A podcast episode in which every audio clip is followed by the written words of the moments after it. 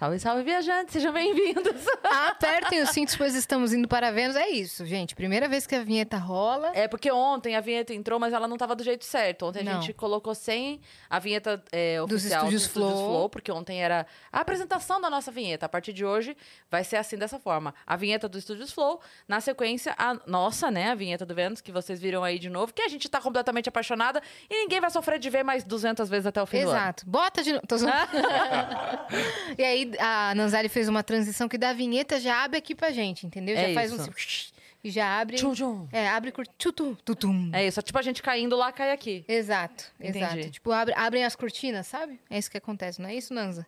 Quase isso. Tá bom. Vai, vai ficar melhor.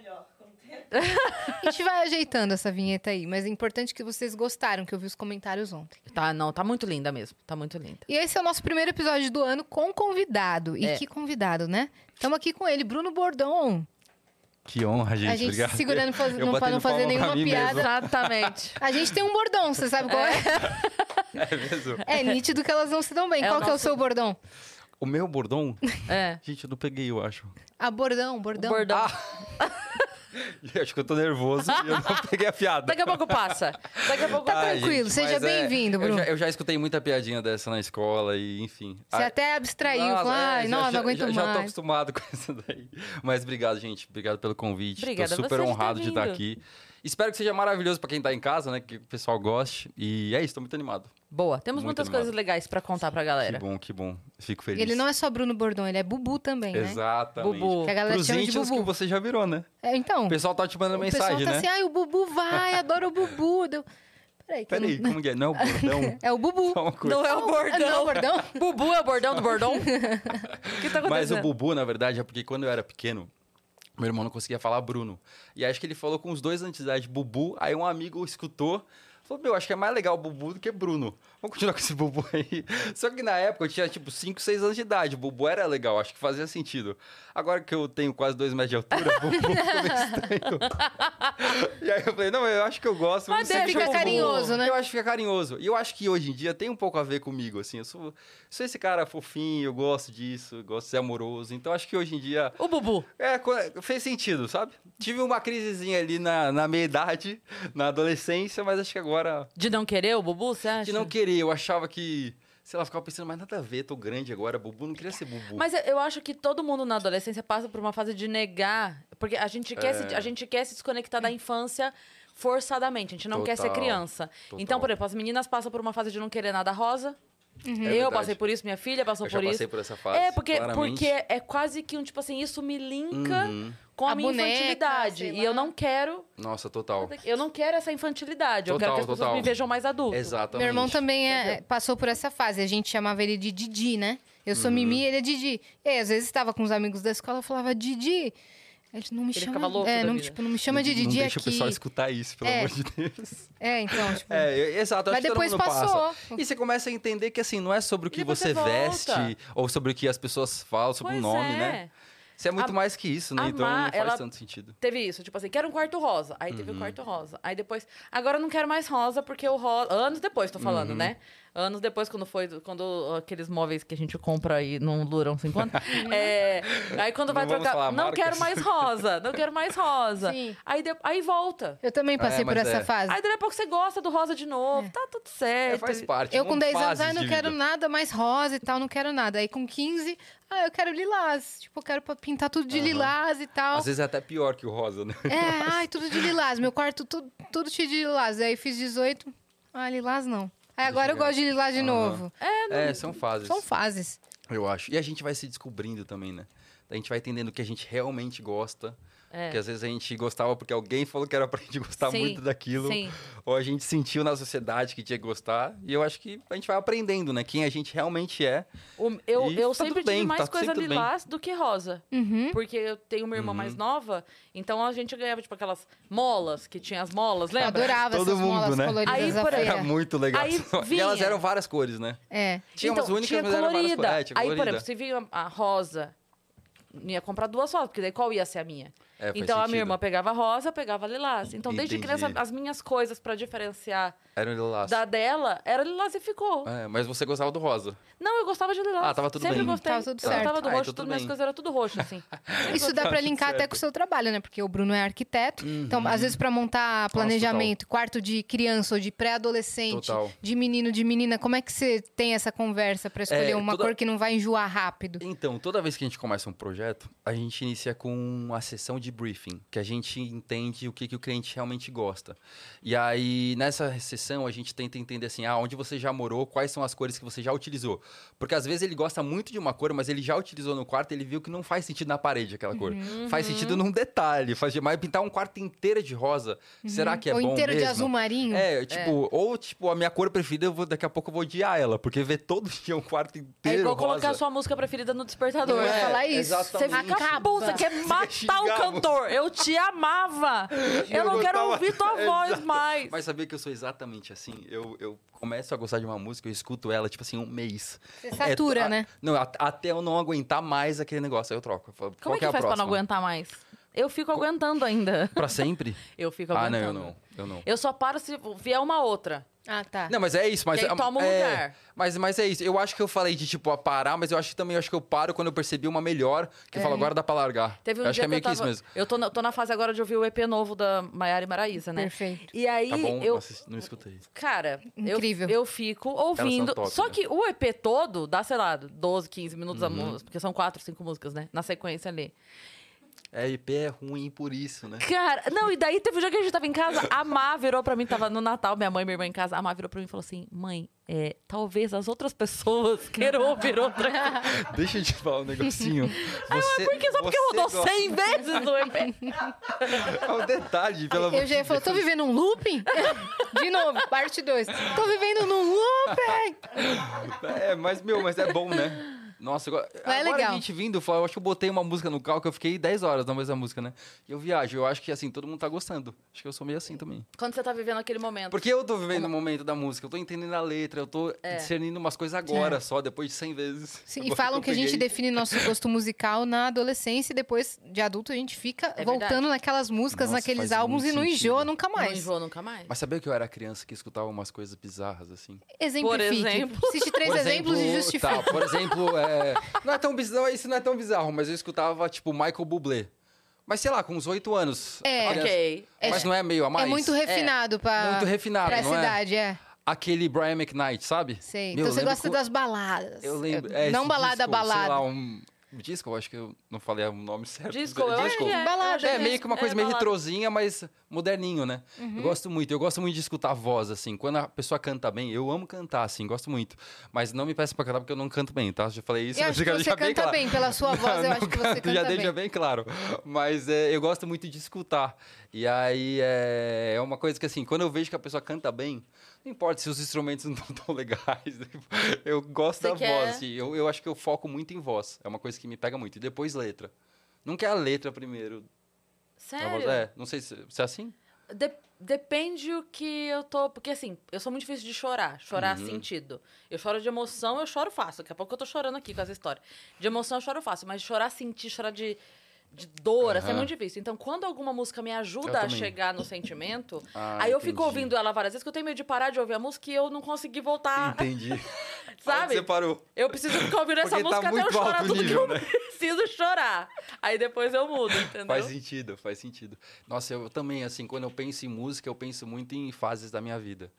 E é muito bizarro, né? Quanto a música, ela Remete te, à fase. te Eu tô- traz, eu te também leva. tenho Tal. isso. Você também? Uhum, eu, tenho- eu tinha uma playlist que eu escutava indo pra faculdade todos os dias. Se eu escuto qualquer música daquela playlist, eu já me sinto no metrô, Já começa a no ônibus, relatório. indo pra Avenida Águia de Aia, lá em Arthur Alvim. Já começa a fazer Aí eu relatório. fazer aqui o TCC, o Então, relatório. que loucura. Eu, eu tava indo agora pra, pra... Meus pais têm casa no interior, né? Em Avaré. Conhece Avaré? Muito gostoso. Eu não conheço, mas Fica a eu sei que é o doce de leite. Doce de leite de Avaré, eu sei que é bom. Ah, eu nunca comi o doce de leite de Avaré, nunca Então provei. você pode se Não, retirar. amor- Tá. A galera de lá nesse momento trouxer. tá bem brava com você. Cancelado Mas em é- Avaré. É aquele pinguinho de leite, sabe? Aquele docinho. Nossa, mara. É esse de lá, daí de mas E é o de lá. melhor, que é aquele que é bem sequinho por fora. E cremoso por dentro.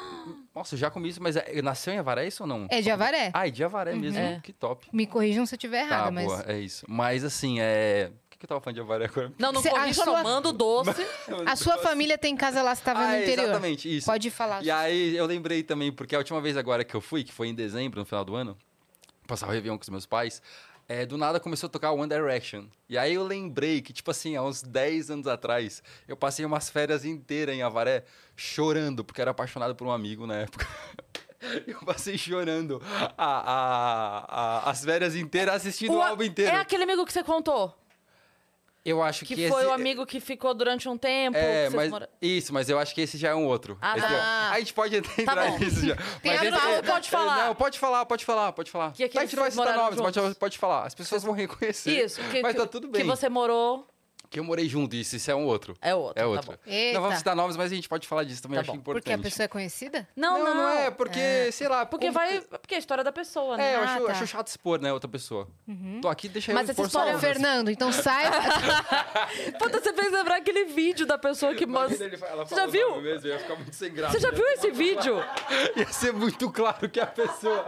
É porque você falou Fernando e o Fernando é o do vídeo. É o do vídeo? É mesmo? Você já viu esse vídeo que a pessoa- Talvez, vamos ver. Que a se- pessoa tá vi. entrevistando, assim, é, é, o que acontece? Era um, era um, uma- um presidiário que, tipo, tinha tido um relacionamento Uhum. Tá. e o outro foi liberto. Chegou a época de sair, Uhum. enfim, Ah, tal, e tá, o outro ficou. Uhum. E aí tá lá e, e tá conversando, fala, não vou falar e tal, porque é, só que depende da gente, mas tô muito triste, porque ele saiu, eu vou ficar, e não sei o que, não sei o que. Mas quem é a pessoa? Não, não vou falar, não vou falar, mas não sei o que. Então manda um beijo pra ele. Fernando, um beijo.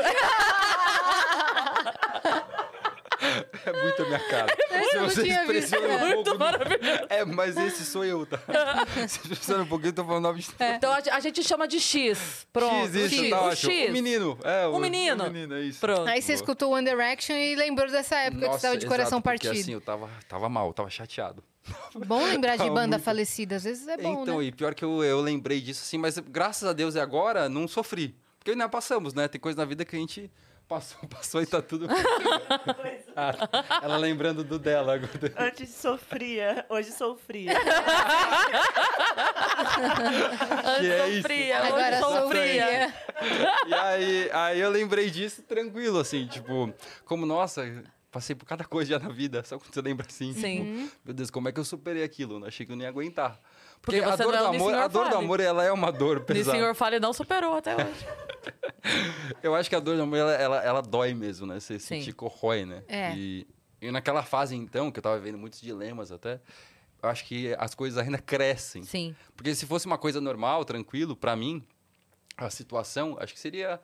Já doeria muito, não, Sim. não é diminuindo quem passa por isso. Mas eu acho que pra mim, assim. É porque você, te- você tinha dois, dois, duas dores ao mesmo eu tempo do- lidar. é, é, dois lutos, né, pra lidar ali. Então era muito difícil, assim.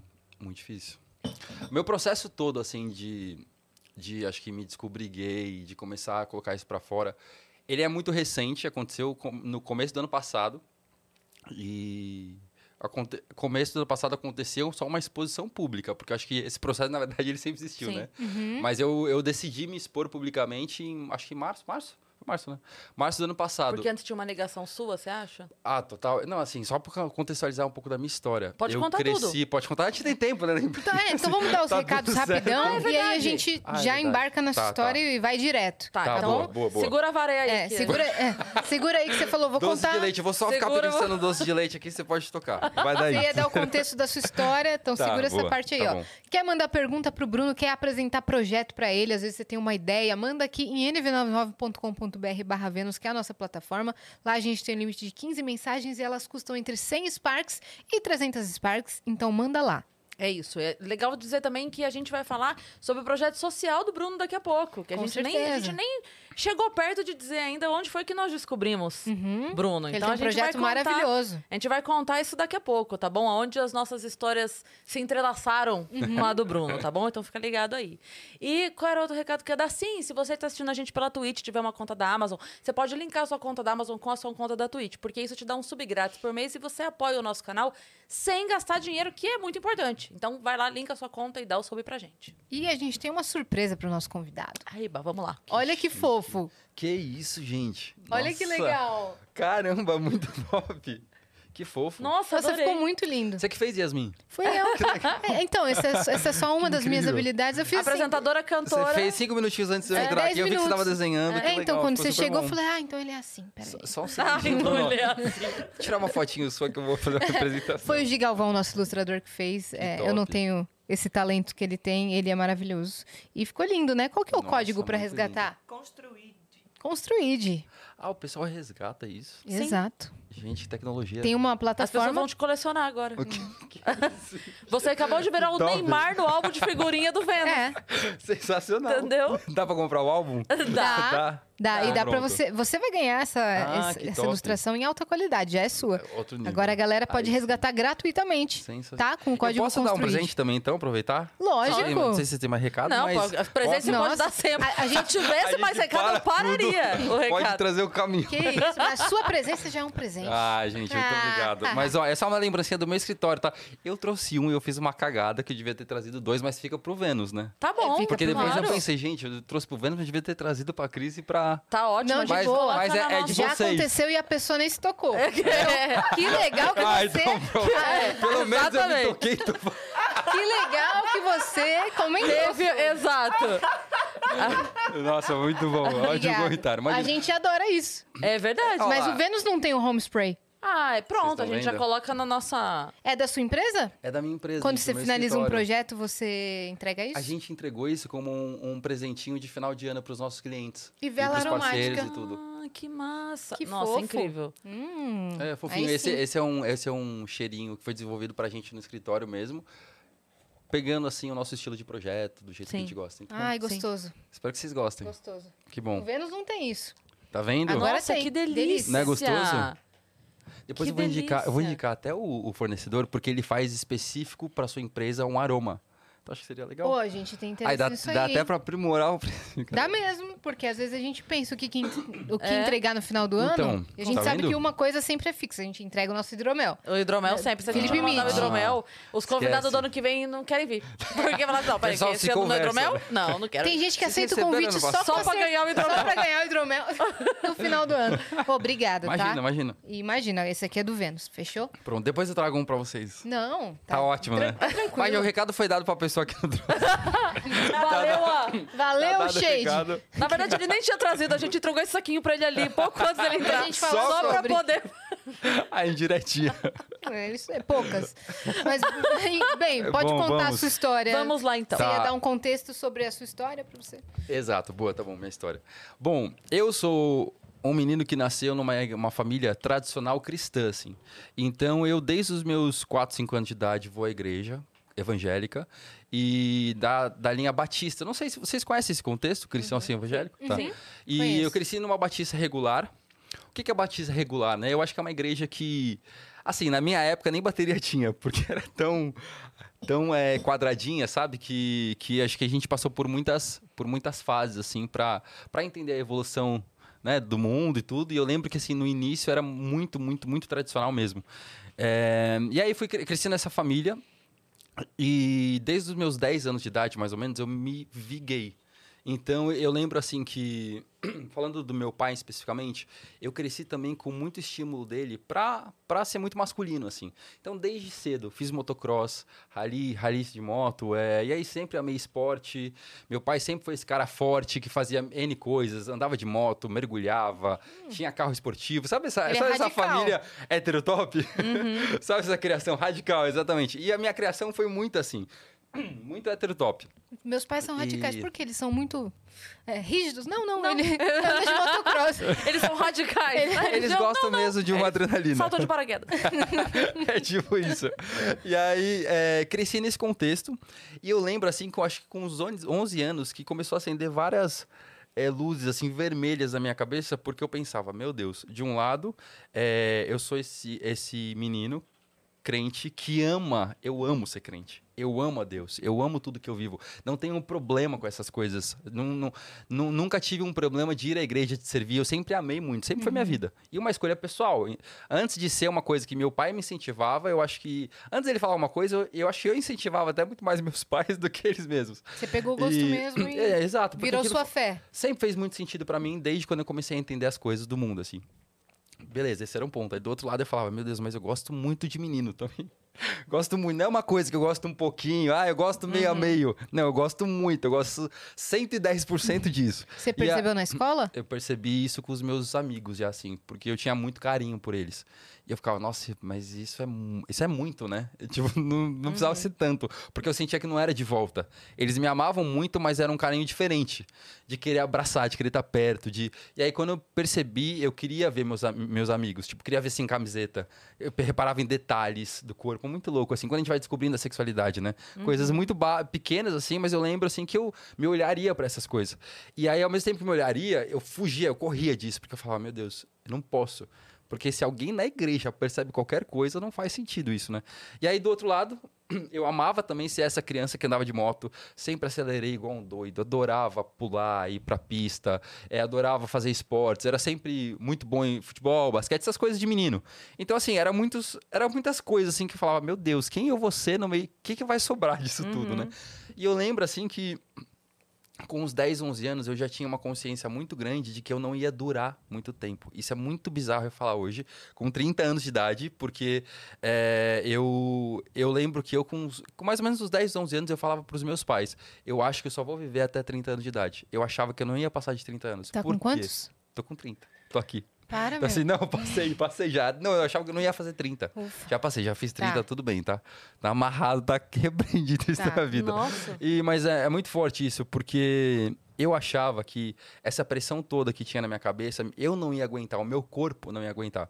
E por que, que eu falo tudo isso também? Porque eu nunca me vi, desde criança, acho que eu tinha muita consciência disso, eu nunca me vi me assumindo. Porque eu tinha tantos estímulos assim que era impossível me assumir.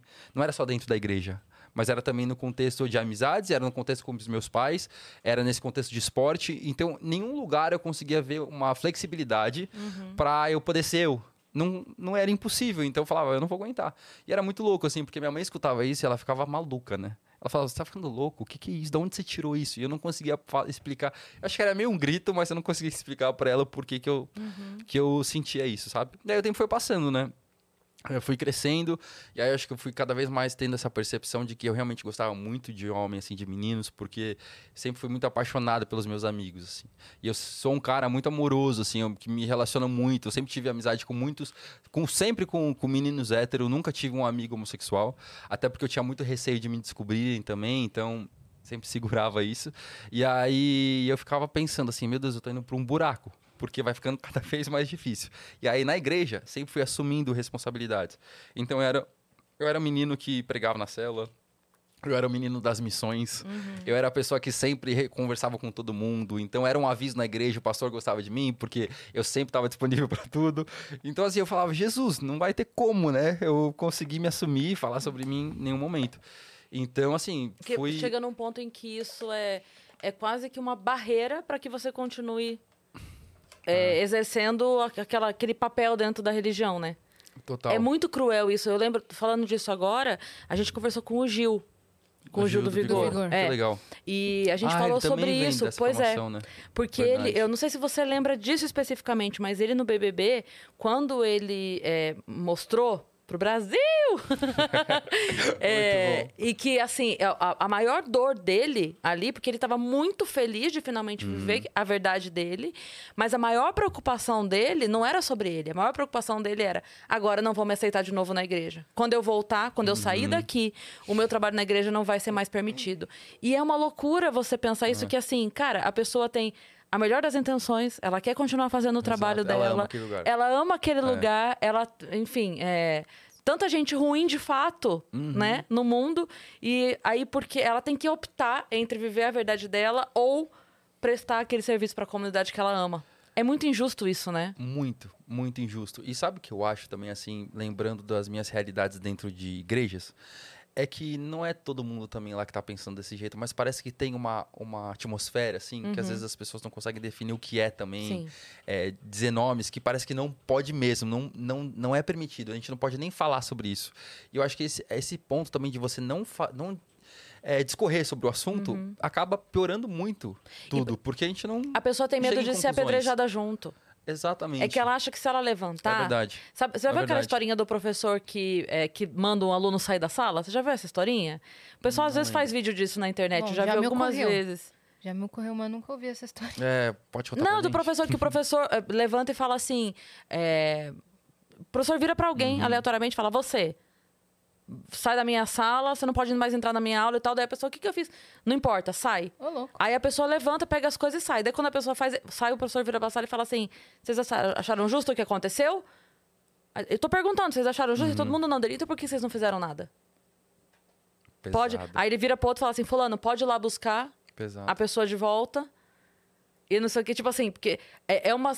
Parece que não pode falar nada, né? Caramba, você, tá, você não Você concorda com isso. Você É. não concorda com isso, então fala que Muito não forte. concorda, sabe? É, Só que ao mesmo tempo nos foi ensinado de respeitar o professor É. como figura ali de, Não, de autoridade. Ali, o, o- o exemplo que eu quis dizer é, tipo assim, a pessoa, o aluno ali naquela posição é, Entendo. se eu, se eu falar, eu vou ser expulso também. Então, nessa, nesse paralelo que eu quis fazer com a igreja é, tem muita gente ali que também tá, não tá concordando com esse ou lá ou cá. Uhum. Mas se eu disser, É exato. E aí? aí a pedra dele vem pra mim também. Uhum. É isso aí, perfeito. É- é- essa pessoa, acho que ela nem sabe que ela tem um espaço pra falar alguma É, coisa também. exato. Ela acha É. que não existe esse espaço também. Uhum, Porque vão pensar que ela também é, ou porque vão pensar que ela concorda, ou que ela Aham. apoia, ou qualquer coisa do tipo. É, Exatamente. exatamente. Ou vão, sei lá, vir com 10 textos que discutem isso e ela não vai saber responder e Uhum. ela nem tem nem vai entrar nesse ringue. Uhum. Porque ela acha Exato. que ela já tá perdida.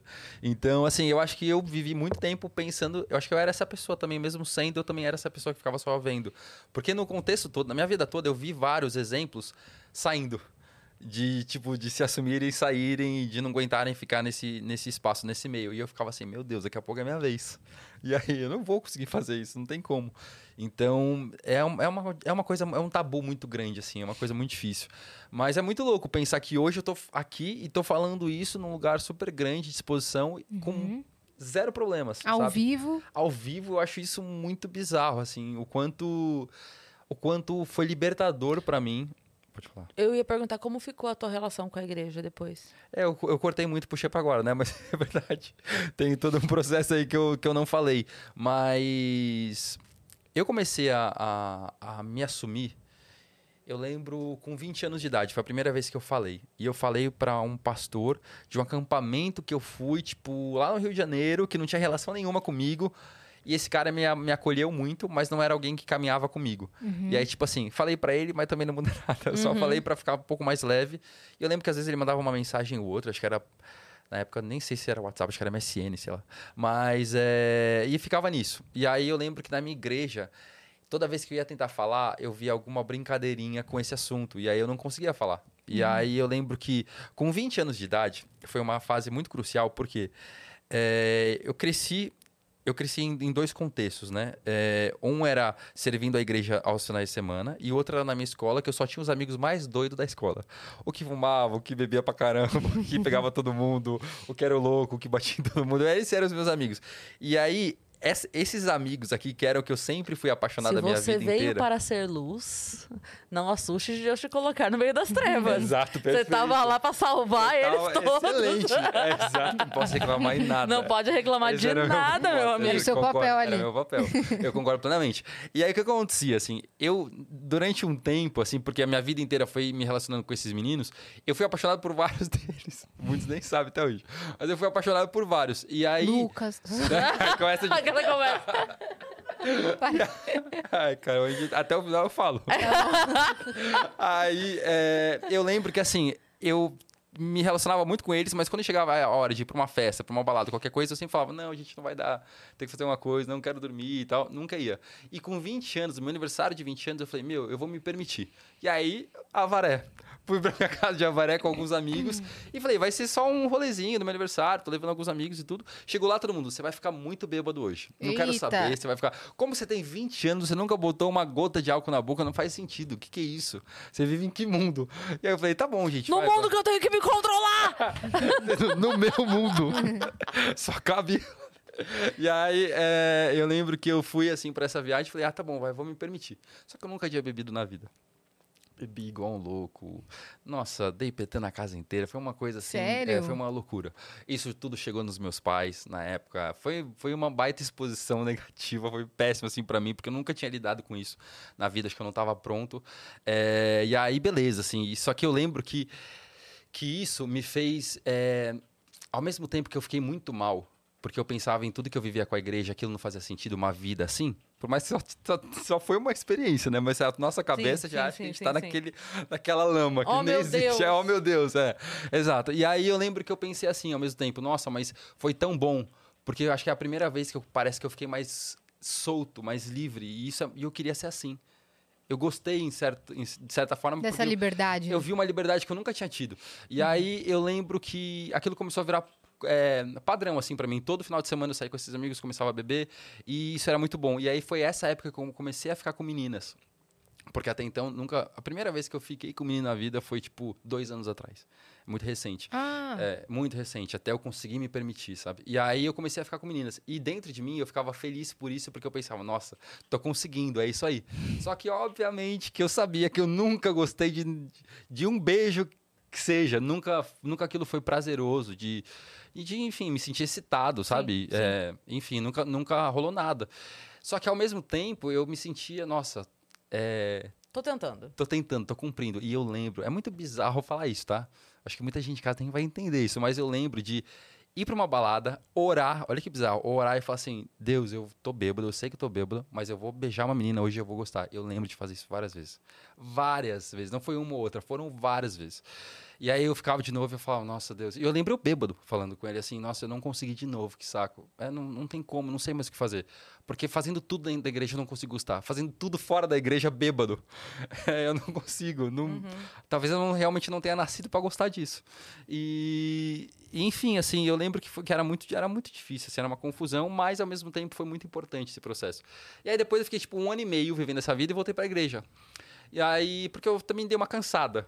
É, e aí eu voltei para a igreja e voltei muito muito firme, assim, de tipo, quero servir o máximo que eu puder de novo, quero fazer N coisas. E aí, nesse tempo, assim, eu Você acha que é comecei. até uma fuga? Tipo, Muito. pra. Muito. Então, já que não deu certo, eu vou esquecer que existe isso e focar e em vou outra trabalhar 200% agora. Não, mas sempre foi. Sempre foi. Eu tava falando até com um cliente meu que, que também é homossexual e ele tava falando dessa síndrome de, do bom moço, assim, que o gay tem. De tipo, a gente tenta fugir de tudo e a gente tenta também, ao mesmo tempo, se provar em tudo, Uhum. porque a gente precisa mostrar para as pessoas que a gente é incrível. E então acho que faz super sentido isso Sim. e na minha vida eu, me- eu vejo várias vezes isso se repetindo, mas o objeto era diferente só, sabe? Mas Uhum. total. E aí eu lembro que eu voltei assim para a igreja e comecei a dar tudo de mim de novo. E, e meio que nesse tempo nasceu a Construid. É, Você mas já estava formado em arquitetura? já Você- estava formado. Hum. Outro paralelo, tá? É, Que tem... é super importante. como é que você eu- escolheu sua profissão? É, você tem que é super, exato. Eu sempre fui uma criança apaixonada por arquitetura. Muito louco isso. Eu nunca me vi fazendo outra coisa de profissão. Meu pai, ele é construtor, investidor, Hum. e ele sempre me levou para obra, para visitar canteiro de obra, essas coisas. Eu sempre amei, sempre fui muito apaixonado. Minha avó era corretora de imóveis, então eu tava sempre visitando alguma coisa. E aí eu sempre me apaixonei, eu sempre gostei muito dessa área eh, de arquitetura. E eu lembro que com 15 anos eu fiz um curso técnico e comecei a trabalhar com meu pai. E por que, que também eu fazia isso? Porque eu queria também provar pro meu pai que eu tava muito com ele, que eu ia honrar muito ele, que eu era o filho incrível. Porque eu sabia que alguma hora eu decepcionaria ele. Então eu precisava Gente, é muito louco isso, eu, eu pensar isso hoje, sabe? Que eu sempre precisei muito na minha vida me provar. Eu sempre precisei dar tudo, 100% de mim, desde cedo. Eu acho que isso, hoje em dia, é até bom, porque eu sou esse cara de, de realizar coisas, sabe? Eu acho que isso é bom até. Mas eu vejo que foi muito desgastante, assim, sabe? E aí comecei a trabalhar com meu pai com 15 anos. Fui assumindo várias coisas na fábrica, até que com 23 assumi a indústria inteira. Era uma indústria que montava lojas de conveniência para postos de gasolina.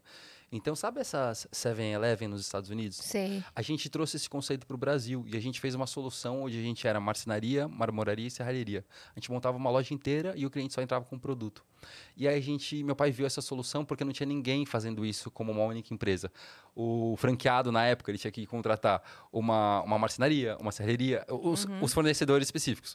E a gente virou essa empresa que tinha a solução. E aí a gente cresce, como foi crescendo, crescendo, meu pai foi construindo muita coisa legal assim para nossa família. E aí com 15 anos comecei a trabalhar, até que com esses 23 eu assumi essa operação toda. Só que é isso, eu nunca olhava para a empresa e amava aquilo. Só que eu falava, nossa, tem que honrar muito meu pai, tipo, tem que fazer tudo que eu puder, porque algum dia eu vou decepcioná-lo, então vou até o limite. E eu lembro que com 23 anos foi quando nasceu a Construid. Eu sempre fiz viagens missionárias para o Brasil todo, assim. eh, sempre me envolvi com, com isso, com missões. Dentro e fora de igreja. E eu lembro que em janeiro de 2017 fui para o Piauí. Com vários jovens, amigos, inclusive. A gente foi lá para servir umas comunidades. Nada específico. Era tipo, ah, temos uma cesta básica se você precisa de uma cesta básica. Temos atendimento médico se você precisa. Eram famílias muito carentes, né? E aí lá que eu conheci uma família que não tinha dinheiro nenhum, assim, e era vivia uma situação muito difícil, era 600 reais para 10 pessoas. Aí não tinha eh, luz elétrica, obviamente, não tinha eh, infra nenhuma de esgoto, de água. Assim, não tinha nada, não tinha nem porta e janela a casa. E, e eu lembro que lá eu me despertei, assim, para Nossa, eu acho que eu tô vendo isso por um propósito. Se eu vim até aqui, se eu conhecer essa família, acho que, eu, é, acho que é para eu fazer alguma coisa. Com o meu histórico todo, já formado em arquitetura, tocando na indústria, eu sabia fazer aquilo de alguma maneira, sabe? E aí eu falei para eles, falei, gente, vou voltar pro meu contexto hoje, para São Paulo, que era o último dia de visita até. A gente passou 12 dias lá. E falei, meu, mas eu vou fazer uma coisa para vocês. Pra família, você falou. Falei isso pra família. Eu falei, eu não sei o que eu vou fazer. Porque eu sou um jovem sozinho que diz que vai resolver a vida de uma família, né? É muito difícil você gerar também muita expectativa assim. assim. Tá, vai, né? é o décimo que passa Aham. hoje que vai resolver a sua vida. Então, assim, eu falei, mas eu vou fazer alguma coisa por vocês. Eu só não sei direito falar o que é. Aí eu lembro, gente, que na época eu tirei foto da casa inteira e voltei assim, meu, vou mandar uma carta pro Luciano Huck. o Lar do O que eu vou- vai vir Eu ia fazer essa piada, mas achei. vai Eu falei, ia mandar pro Luciano Huck, mas foi o que você fez. Então, mas era a única coisa que eu pensava, porque lá atrás era a única solução rápida que tinha na minha mão, assim, pra tentar, né? E era real. E era real, assim, eu- exatamente, a galera mandava mesmo e funcionava, né? O programa era super legal. Muito, muito. Inclusive, baita referência pra gente, assim. E aí eu falei, ah, vou, criar, vou fazer essa carta. Só que eu cheguei em casa e eu fiquei pensando, meu Deus, é, Luciano Huck já tem tanto problema pra resolver. tem tanto B.O., eu vou mandar mais esse pra ele. E aí eu fiquei acho que uns 15 dias no meu quarto pensando, orando, entendendo assim, como é que eu. Que, que eu posso fazer? Como é que eu posso começar a ajudar essa família? E aí, na época, tinha meu Instagram, só que não tinha seguidor nenhum, nem sabia sobre essas coisas de engajamento, sobre rede social. Meu Instagram acho que era até fechado. Eu abri porque a Pri, eu acho que foi a Priscila Alcântara que a gente tava até comentando, acho que ela que pediu, Bubu, abre teu Instagram porque a gente tá repostando. tipo assim, não dava nem pra repostar as coisas. Foi, eu, acho a que foi. conheceu na igreja? Eu conheci a Pri na igreja. é, Você lembra do ASO que ela fazia Sim, um evento? até sermos um. Até sermos um, exato. Aham. O- desde o primeiro ASO eu ajudava na equipe, sou muito amigo deles, da Aline, dos pais da Pri. Sou super amigo da família, assim. Então, é, ela topou muito ajudar. Só que na época eu nem sei se eu cheguei a pedir pra ela, acho que ela mesma viu e quis ajudar, sabe? A Maju Trindade, sabe uma outra blogueira, Maju? Conheço também. E é, muita amiga minha também, ela foi pro Piauí junto comigo. E ela também criou uma campanha online. Tipo assim, doe um real pra causa do Bubu. Era um negócio assim. E, gente, vocês não estão entendendo. Eu postei, eu postei, agora voltando, né? Eu postei a foto da cozinha deles. Que a cozinha só tinha um pacote de açúcar. Pra 10 pessoas, era isso que eles tinham pra comer há dias. Era tipo assim, era surreal. E eu postei essa foto e botei meus dados. Eu não sabia exato, eu não sabia nada do que eu tava fazendo. Eu botei o meu CPF. Botei assim, minha conta bancária. Pensa hoje alguém fazendo isso, né? E aí botei tudo lá porque era só pros meus amigos. Dois dias depois, um crediário das Casas Bahia no seu nome. Exatamente. Se você abrir um financiamento, isso é muito legal. Exatamente.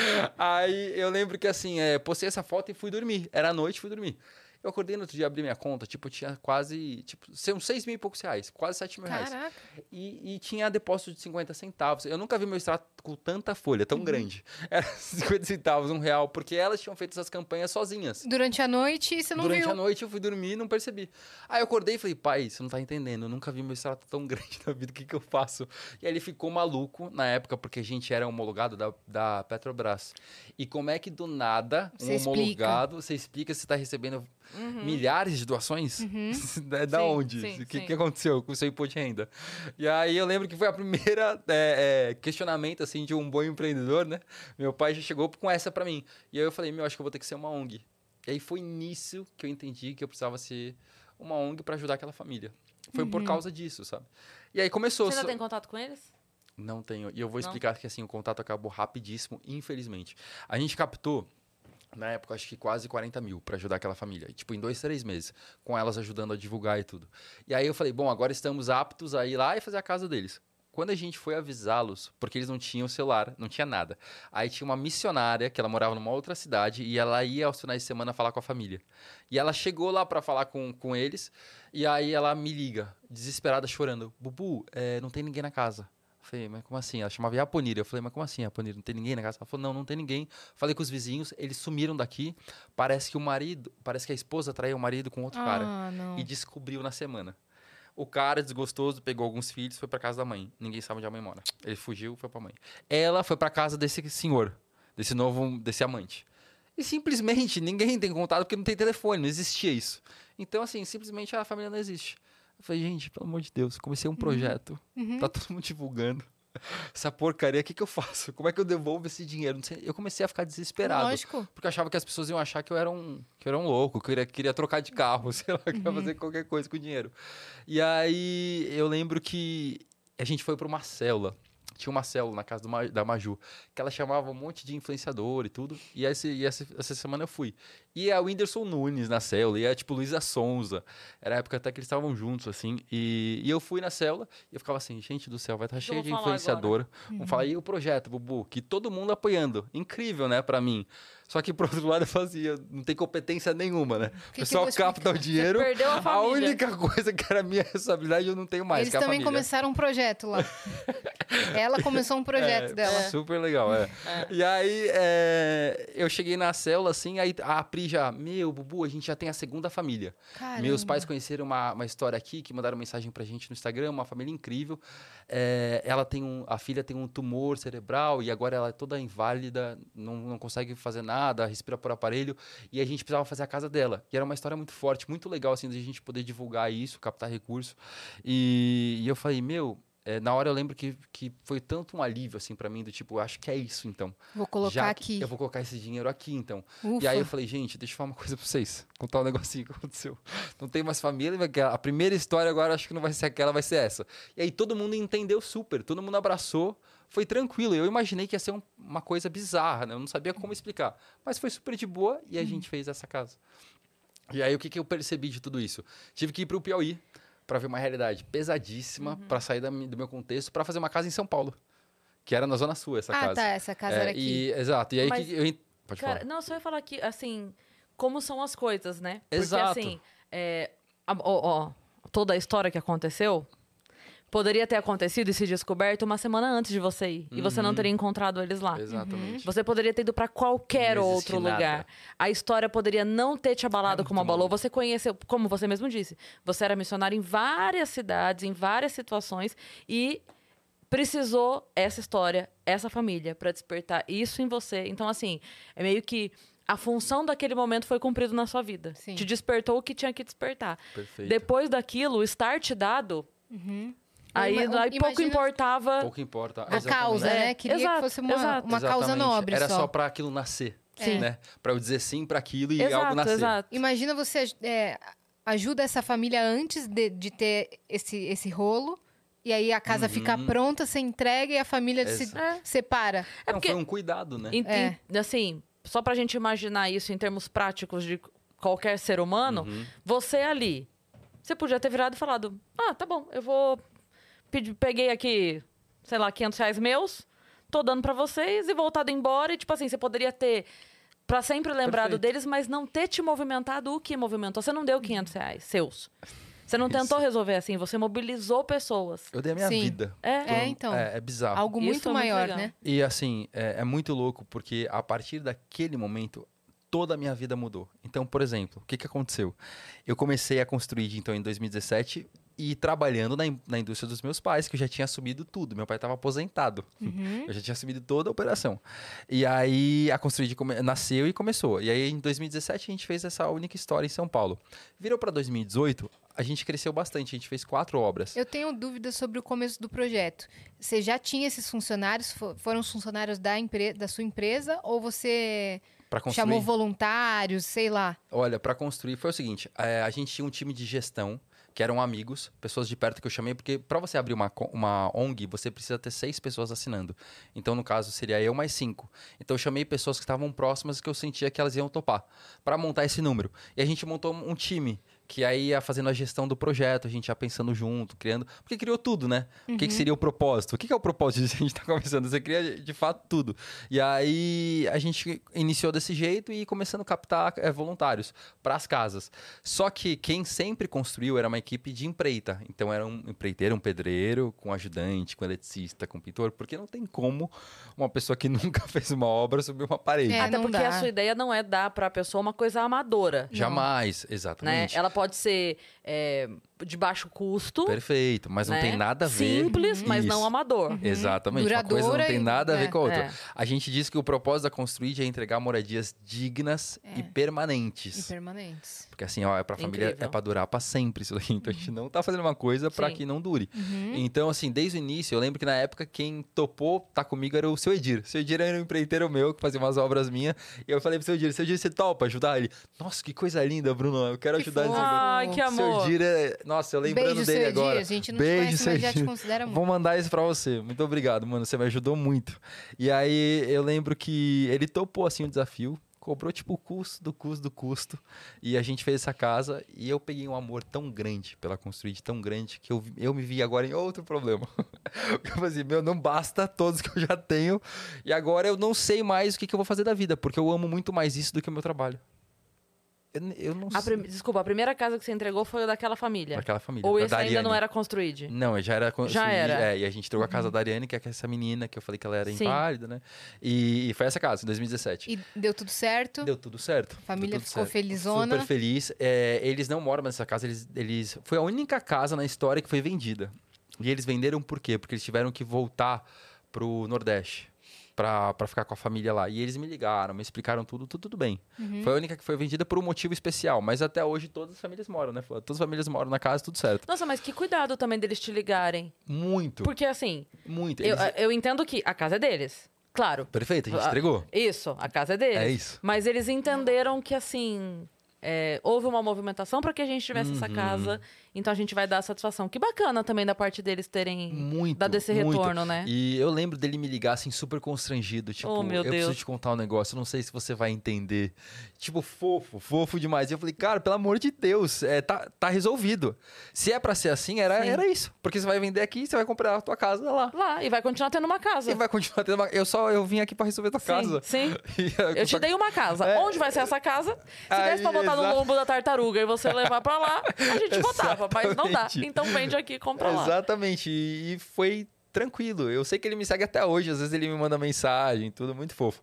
E aí deu tudo certo. E eu lembro que eu, assim, comecei a pensar no tamanho do problema que eu tava iniciando, gerando. Porque pro meu pai tava resolvido, eu tava tocando a empresa. Pra ele era uma menos, menos uma dor de cabeça. E ele me formou durante 10 anos, quase 10, 9 anos, pra eu assumir o lugar que eu tava. Com 24 anos, eu comecei com 15.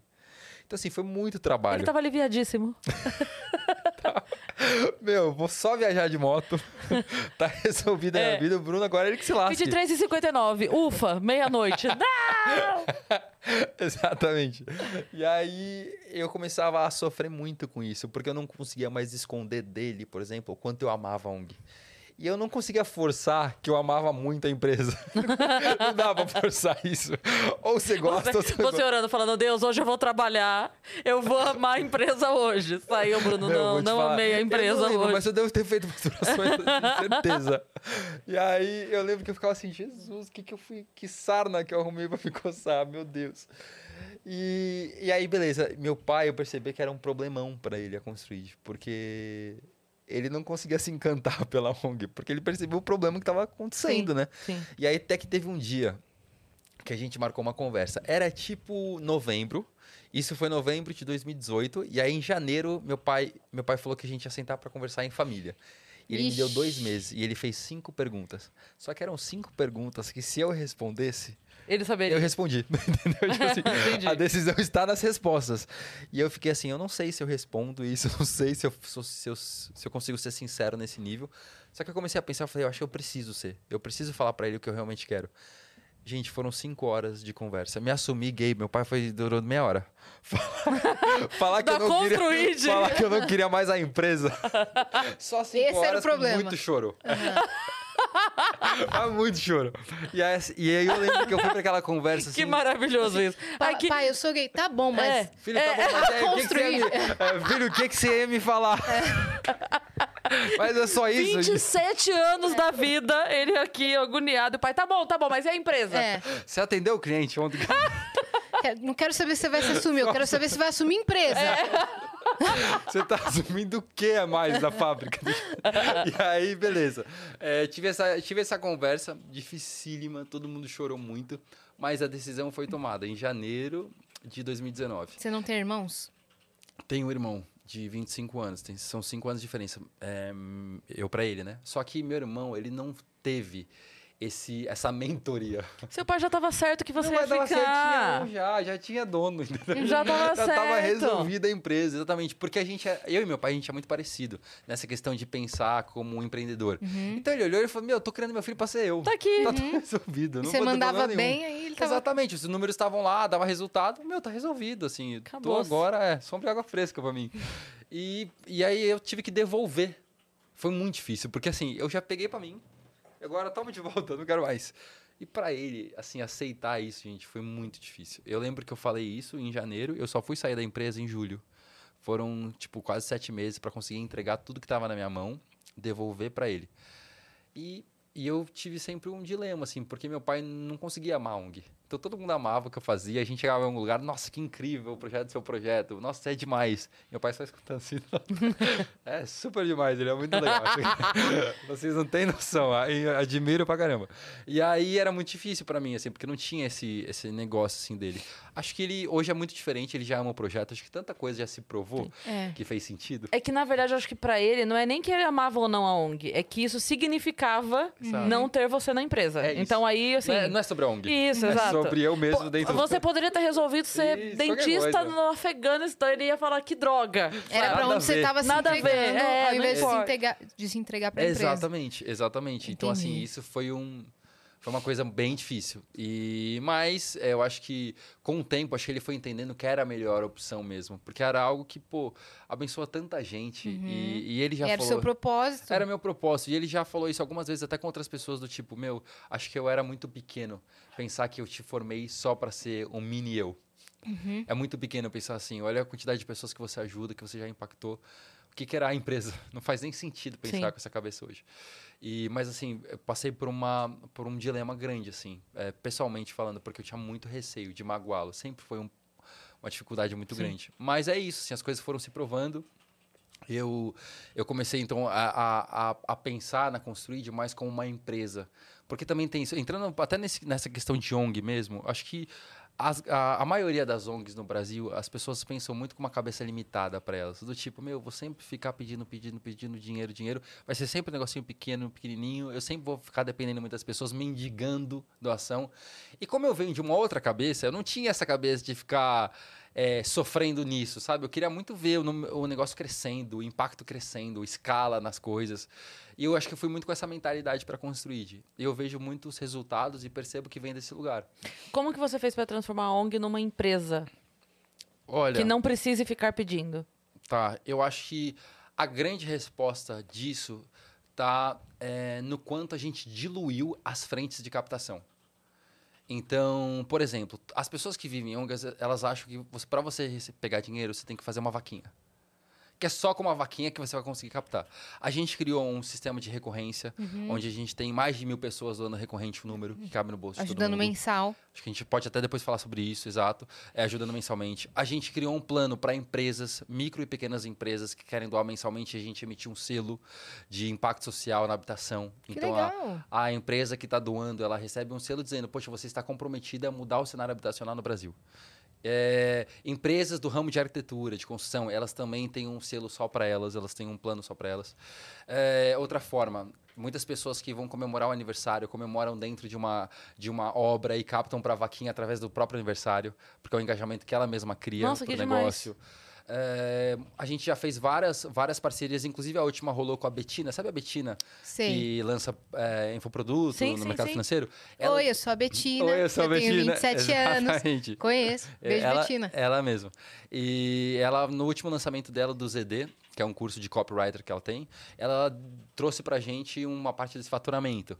Que então, legal. é, o Bruno Perini, sabe? Claro. Sabemos, já veio aqui. Ah, já já vieram aqui. Já. Que top. São incríveis, né? São incríveis. É, em um lançamento também, ano, há dois anos atrás, eles também doaram uma parte do, do faturamento pra gente. Então a gente foi diluindo com conexões que a gente foi fazendo, razões pra acreditar. Isso, A gente precisa falar disso, é inclusive. isso que a né? gente queria chegar também. Exatamente. Quer falar? Vamos, vamos falar. Boa. Foi aonde conheci Bruno. Exato. Nos encontramos na mesa do Chocotone. Contando detalhes. Teve o prêmio Razões pra esfomeados. Acreditar, é Vamos isso? lá. Teve o prêmio Razões pra Acreditar. É, 2022, né? Que foi no Exato. final do ano passado. Vicente, um beijo. Vi- beijo, Vicente, Beijo, maravilhoso. Vicente, seu lindo. E aí, é, cheguei na festa, tava lá meio que, meu Deus, não conheço ninguém. O, conheci o Vicente, obviamente, mas é o anfitrião. O anfitrião consegue dar um total de 10 segundos de atenção pra cada pessoa na festa, que é o que acontece com qualquer Exato, anfitrião. exato. E ele, assim, muito gentilmente, ele na hora e tal, não sei o que, aquela, né, aquela conexão imediata, né? Tipo, ah, conheço fulano, não sei o que.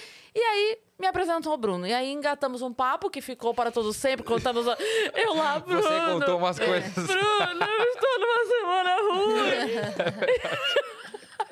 Aí Aí já Bruno contou deixa as coisas abaixo. viramos amigos de infância em cinco minutos. Foi bem assim. Foi bem assim mesmo. Que daí, você, daí, que daí você contou da história lá, Aham, da é onde você verdade. morou. É verdade. E aí a gente lá, cara, como é difícil. a gente sofre. E aí foi. A festa rolando. Eles assim, E o gente Cotone. abraçado chorando. Ai, meu Deus, o coração manda na gente, cara. Foi bem isso É, foi mesmo. bem isso. Esse final de ano não foi nada. Assim, ó, a festa acontecendo, prêmio Razões, tá, tá, tá, passando. Aliás, que comida, hein? Boa, né? Gente, Não, realmente passando uns camarão desse tamanho, e eu e. Bruno lá. É só o Vicente acionar três restaurantes que ele já ajudou. Esquece. Nossa, É esquece. isso. É comida de qualidade. o, o camarão passando, eu e Bruno lá, cara, é muito difícil mesmo. Quando a gente ama alguém, cara. Meu que fiz melhor forma. Gente, tá aí uma dica. Quer ficar melhor amigo de alguém na vida? Conta essas coisas. Abre o coração. Conte isso, suas cara. Conta E suas... aí- É, mas é. Que eu loucura, chorei de rir agora. Enfim, aí, quando falou da Construíde, eu falei, cara, preciso ir no Vênus, a gente precisa contar a história desse projeto. Exato. Que ele falou, a gente é que faz as casas Uhum. que o Razões é, apoia. Eu falei, caramba, então a gente já se conectou de outra forma. Porque como eu já fiz doação pro Razões e ele já construiu casa por Razões, de alguma forma a nossa vida já Aham. O estava... Vicente É já veio aqui, contou tudo do projeto. Já estava Sabia que eu conectado. conheci o Vicente, assim, ele, ele começou, foi uma conexão com uma amiga, que tava até lá no evento também. Foi uma conexão com uma amiga. Ele ajudou, a gente fez uma casa juntos, só que eu, pessoalmente, com o Vicente, a gente não tinha relação nenhuma, assim, de amizade, nada. Foi mais é, projetos mesmo se conectando. E fizemos e ficou, e depois nunca mais rolou nada. Só que quando eu me assumi, é, porque ele olhava pra mim, o Vicente, ele achava que eu era um hétero top. que eu tenho muito esse perfil pra quem não, escu- não escuta sobre a minha história e tal. E, e, enfim, ele olhava pra mim e falava, meu, acho que esse menino, legal o projeto dele, mas assim, nunca vou me conectar com ele.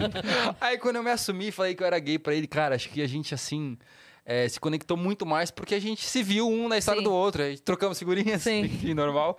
E, e foi muito legal, assim, porque o Vicente virou um grande amigo e eu sou muito apaixonado pelo coração incrível, dele, cara. pela mentalidade dele. Eu acho que ele ele, ele leva, é, eu acho que ele carrega essa bandeira assim dessa pauta, sabe? É, É, de terceiro setor, de, de doação sim. e de impacto. E eu acho ele sensacional. Ele é um grande parceiro, já ajudou a gente muito, muito, muito. A gente já fez. Quantas casas? Fala, umas quatro? Umas quatro casas com ele, né? Acho que a gente já fez umas quatro casas na história, até aqui. Tem uns dois anos que a gente se conectou. E assim, é, ele é um cara que é surreal. Surreal. É nível- verdade. O nível de relevância do, do Razões Nossa, é um negócio é bizarro. O quem não conhece, vale, a gente já falou várias vezes Verdade. com ele aqui, sem ele aqui, já Uhum. o citamos algumas vezes. É, para quem não conhece, o Razões para Acreditar vale a pena conhecer. Tem o arrobinha lá no Instagram para achar Boa. fácil. É, e o legal do Razões, que eu acho que a gente já falou isso aqui algumas vezes, é que tem muita gente que quer ajudar, Uhum. mas hoje em dia, infelizmente, hoje na internet, você não verdade. sabe se, é, se a ajuda que você tá dando de fato tá indo pra alguém Uhum. de verdade. Verdade. né? Se Infelizmente. chega, né, também. Infelizmente, porque a gente sabe que tem muita Ah. gente precisando e que tá pedindo. Mas é que hoje, cara, infelizmente você não sabe. Uhum. Porque é, é- é tanto golpe, é Total. tanta história fake, é Total. tanto, sabe, você doa e dali tanto tempo alguém fala assim, ah, não era. Que nem aquele caso das Verdade. marmitas lá, que eu nem sei que fim que deu, sabe? Da menina que fazia marmitas. Que a internet tava caçando ela, falando que ela não fazia nada e tal. Eu, eu não lembro direito dessa história. Depois vê essa história. Eu não sei que coisa, fim que deu, se era verdade, se era mentira, mas ficou um negócio assim de falar que ela fazia É, mas tem muito. E rede social, infelizmente, tem muito fake. projetos Muito, fakes. É, muito. então. Tem E o- muito. a- o, O Razões é bom- sério, É, né? então, o bom do Razões Demais. é que rola uma... Vou, vou falar investigação porque eu não pensei numa palavra melhor pra Mas isso. é isso aí. É isso aí. É uma inve... é. É. investigação parece pesado, né? É. Mas rola Mas uma tudo bem, tem que ser mesmo. investigação. é. Curadoria. Tá certo. É isso mesmo. Vou assumir Uma curadoria, É. obrigada. né? Mais- E mais que fina. Eles vão, é, mas muito mais. Totalmente. Tem que ter, né? Totalmente. Tem que ter. totalmente. Toma um inquérito, policial. E eles vão atrás de você! Mentira. leva uma perícia. Então, aí quando, quando chega uma história por razões, o Vicente até contou que é, é, é até dificultoso colocar uma história no ar de tanto Verdade. que eles se preocupam em não cair, assim, pra não pedir doação pra uma história golpe. fake. É. É verdade. Então manda alguém pra ir lá, visita e conversa. E aí conversa com gente que conhece, pra também não ser aquela coisa Uhum. de só conversou com a própria pessoa. Então, conversa com Total. vizinhos, conversa com família, vai na escola das crianças, conversa na escola Deixa das ver se é crianças. isso mesmo. Pra ver se é isso mesmo, conversa com as professoras, É. conversa com os vizinhos. Então, quando você vê uma história lá no Razões, é porque de fato é uma história que vale a pena se olhar. Uhum. E eu vou te falar, eu entro lá no, no Vaquinhas, né? Eu abro pra olhar. No voa? E eu fico no Voa. E eu fico, cara, você quer me ver feliz da vida? Tipo assim, eu vejo uma história. Aí eu falo, caramba, vou entrar pra doar. Aí eu olho, você quer me ver feliz? É, quando eu entro, já tem mais de 100% do valor Não, pedido. eu também. Nossa! Eu também. Eu falo, cara, É, eu, eu cheguei atrasada pra ajudar. Olha que coisa maravilhosa. Esses dias eu vi uma vaquinha deles que estava em 400 e Por poucos por cento. Eu falei, que que é isso? Caraca, É, velho. É É porque, bizarro, é pra explicar bizarro. pra galera o que, que é isso. É Tá. porque eles é, analisam a, a situação da pessoa e aí o que, que essa pessoa precisa. Isso. Então, às vezes, é. é, claro, não uma dá, casa. Pra, Às vezes é uma casa. não dá pra resolver a vida de ninguém, né? Mas vai ser um ponto. Inviável. Mas é um ponto, então qual é o ponto problemático da vida dessa Isso. pessoa? É a casa? Então vamos resolver a casa. E aí se estabelece, faz o cálculo lá, nesse lugar já tem o terreno? Ah, já tem. Então Perfeito. quanto precisa pra levantar a casa? Ah, não, não tem nem o terreno. Tá, então a gente vai ter que partir da compra do terreno. Enfim, cálculo feito de quanto se precisa, eles jogam lá. Quanto é a vaquinha? Ah, é 60 mil, é 120 mil e tal. E abre a vaquinha. Só que não é que, por exemplo, se- supondo que seja 60 mil, não é que bateu 60 mil você não pode mais doar. Pode. Você Fica pode aberto. continuar doando. Mate- Quero apoiar bateu essa a causa. meta e- Bateu a meta foi. e, e, né, vamos deixar a meta aberta, dobra a meta. Exatamente. E então é isso, que a gente lá, de vez em quando a gente entra uma meta de 20 mil, já tá em 80. Você fala, caramba, velho. É. Quando a gente entrou até com a ONG, eu lembro que o Vicente compartilhava comigo que uma dor era assim, de tipo, captamos 100 mil. Não faz sentido pegar esse dinheiro também e depositar na conta da família, porque eles não vão conseguir realizar. Sim. Então eu lembro que é, e ele tinha sempre esse- essa dificuldade com casa, com construção, porque é muito, é difícil. Sim. Construir Ainda mais alguém qualquer que não coisa, tem o- independente se você tem o dinheiro ou não, é difícil construir. É. Então E essa pessoa pode ser enrolada. É, pro, é Pode. própria segurança dela também. Exatamente, para que ela tenha o bem, para que para que realize, né? Não é só é. dinheiro. É. E aí eu lembro dele compartilhar exatamente isso, tipo, mano, a gente precisava é, depositar isso na conta de uma ONG que fizesse, de uma, ou de uma construtora. Só que que construtora também vai ser Pra você social? confiar, É, é. tipo, não, a construtora tá querendo faturar, ela Faturar. quer, ela quer o lucro, É. né? Então eu lembro que, que deu muito match por isso, assim, de tipo, mano, vai sair um peso grande das nossas costas, porque a gente sabe que vai fazer. Em contrapartida, a família vai ficar aliviada, porque ela quer a casa. Uhum. Obviamente que as famílias precisam do dinheiro, mas elas. O problema é a casa que a gente falou. Então, Sim. é, foi muito legal essa parceria. E até puxando uma coisa também aqui para continuar na questão dos recursos, o Razões é um que a gente usa sempre ali, que tá sempre com a gente. Ou às vezes a gente compartilha uma história com o Razões, ou o Vicente vem compartilhar uma história com a gente. É sempre dos dois lados. A gente, graças a Deus, hoje eu falo assim que a gente criou essa conexão de tipo dos dois se ajudarem Sim. sabe? Sim. E, e é muito legal. E outro jeito também é que hoje a gente conecta com muitas empresas grandes do segmento e elas fazem um mutirão corporativo, que é super legal. Então o que acontece? Quando a gente vai construir uma casa, cabe umas 30 pessoas por obra. E aí, por que não fechar uma equipe de colaborador de uma grande empresa e eles irem lá no mutirão aos sábados? Então, eles vão ser os voluntários e a equipe. Isso gera muita conexão é, para a empresa. Às vezes, você trabalha com alguém que você nunca fala, que você não troca Uhum. Nada, sabe, com a pessoa. Às vezes tem uma competição, é um cenário é difícil nesse sentido. E as empresas sempre trazem essa devolutiva pra gente do tipo, cara, melhorou muito. Foi um dia que eles se ajudaram, eles foram em prol de uma causa. Ninguém tava preocupado com dinheiro, Uhum. Ninguém tava preocupado em pegar o cargo de ninguém. Eles conversaram, se conheceram. E aí a gente fez esse mutirão. Ano passado, tiveram empresas muito legais com a gente, tipo Campari. Campari doou uma casa inteira. Que incrível. Que demais. Foi muito legal. Aí o Cienge, que é uma plataforma de gestão de obra, doou uma casa inteira pra Que gente. incrível. Então tem. Agora mesmo, gente, vou falar uma coisa que tá rolando uma conversa que, se Deus quiser, vai dar certo com a Gafisa. Sabe a construtora? Aham. Óbvio, né? Estamos com essa Gafisa gigante. E se Deus quiser, eles vão virar parceiros oficiais nesse ano agora Que de demais. 2023. Que E demais. já tô Torcendo aqui, já. Já estou aqui declarando que isso vai acontecer. É. Eu Exato. falo demais, né? Mas tá bom. Não, mas vai dar certo. Não, tem Vai que dar falar certo, assim. Vai é, dar certo. Eu aceito, recebo e agradeço. É isso, eu tô agradecendo, gente, pelo amor de Deus, pelo, isso. pelo patrocínio Pronto. oficial. É isso. E, e a ideia é porque, só pra vocês entenderem, na Construid a gente tem duas maneiras de captar que. Duas contas que a gente capta, na verdade. Que uma é gestão para pagamento de salário. A gente tem 12 pessoas, 12 colaboradores. A gente tem aluguel de galpão, a gente tem é, um carro, logística toda. Tem um custo enorme para ter uma ONG. E a outra conta é só para obra. Tudo que entra nessa conta é direto para as famílias. Só que tudo que entra nessa não é para isso. É para pagar a gente para as famílias acontecerem. Só que é tão difícil você dizer para as pessoas: olha, você tá, você tá doando, mas é para pagar um salário. Aí a pessoa vai, como assim? Mas você é uma empresa? Não, mas é, sim, a gente é uma empresa social que, assim, para obras acontecerem, alguém vai lá. Se você tá entendendo. Alguém Você acredita que ela não competente. sozinha, o cara? cimento não pula no meio do tijolo, sozinho, Não, assim. é ele, ele. loucura. A Nossa, massa. tijolo, que delícia. É. não Areia com pra ela- água, com o cimento Não. não vira concreto É. sozinho. Não. E não sei dá pra ela ser voluntária todos os dias do mês. É, você É. seria, moça? Só pra entender, você consegue ser? Então, Senão assim, você não é- doa, você vai lá, por favor. Exatamente. Tá ótimo pra mim. Só que, meu, é muito difícil no Brasil a gente explicar isso. E aí, quando a gente é, consegue conexões com empresas assim, qual é a ideia? Que, que a Gafisa seja um patrocínio oficial e que ela doe para gestão. Então, que ela pague esse custo. Para que fique mais leve, que as coisas consigam acontecer.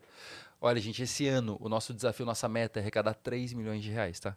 Esse Vai ano de bater. 2023. Vai ter um patrocinador aí escutando em nome. de. Uhum. Você vai escutar, você vai doar. Como é que faz pra ajudar? Tanto a, a pessoa quanto uma empresa? Co- Como é que entra em A gente, contato? tem, a gente tem um site e nesse site tem todo o nosso, tem todo o nosso contato para pessoa para pessoa ajudar. Mas se ela entrar no Instagram agora, ela vai clicar lá na bio e aí abre uma listinha, tipo, você pode ser da Liga Construída doando valor mensal ali que começa em R$19,90, super baratinho.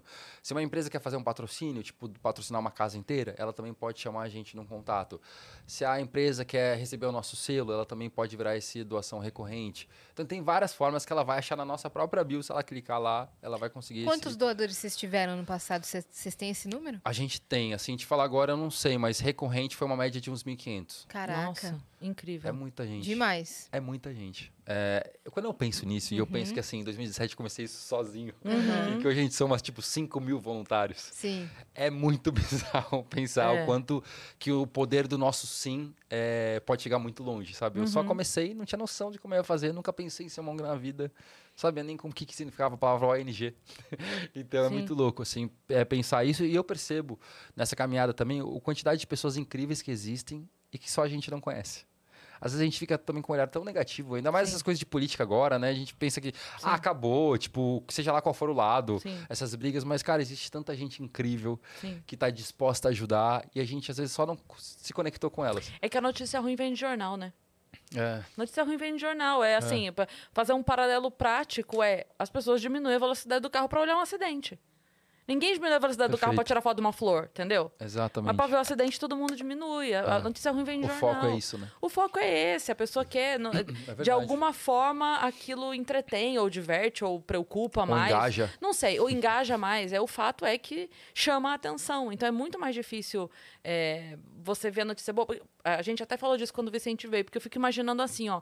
Você imagina essa seleção que acontece, só pra gente falar num termo que alcance todo mundo, pro Jornal Nacional. Então você imagina assim, a gente tem o Jornal Regional, onde acontece X coisa. Aí no Jornal Regional você vê, olha, nós tivemos a festa da primavera. E também esse roubo, tá? Aí o jornal regional de outro, aqui mesmo dentro do estado. Olha, nós tivemos a sei lá, competição, babá, babá, e nós tivemos um assassinato. Olha, tá.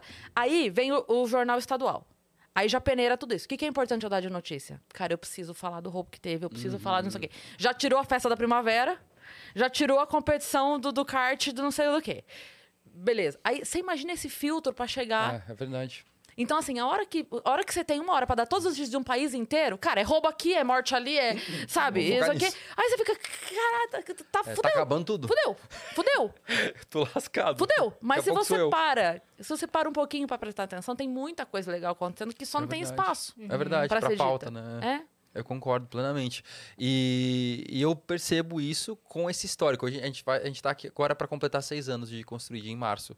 E nesses seis anos me abriu mesmo um mundo assim de notícias boas, Uhum. de coisas legais que eu não tinha noção que acontecem, sabe? Sim. E, enfim, assim, é, mui- é muito louco, porque eu sei que o lugar que a gente está posicionado hoje, ele só existe porque tem um monte de gente incrível apoiando, doando.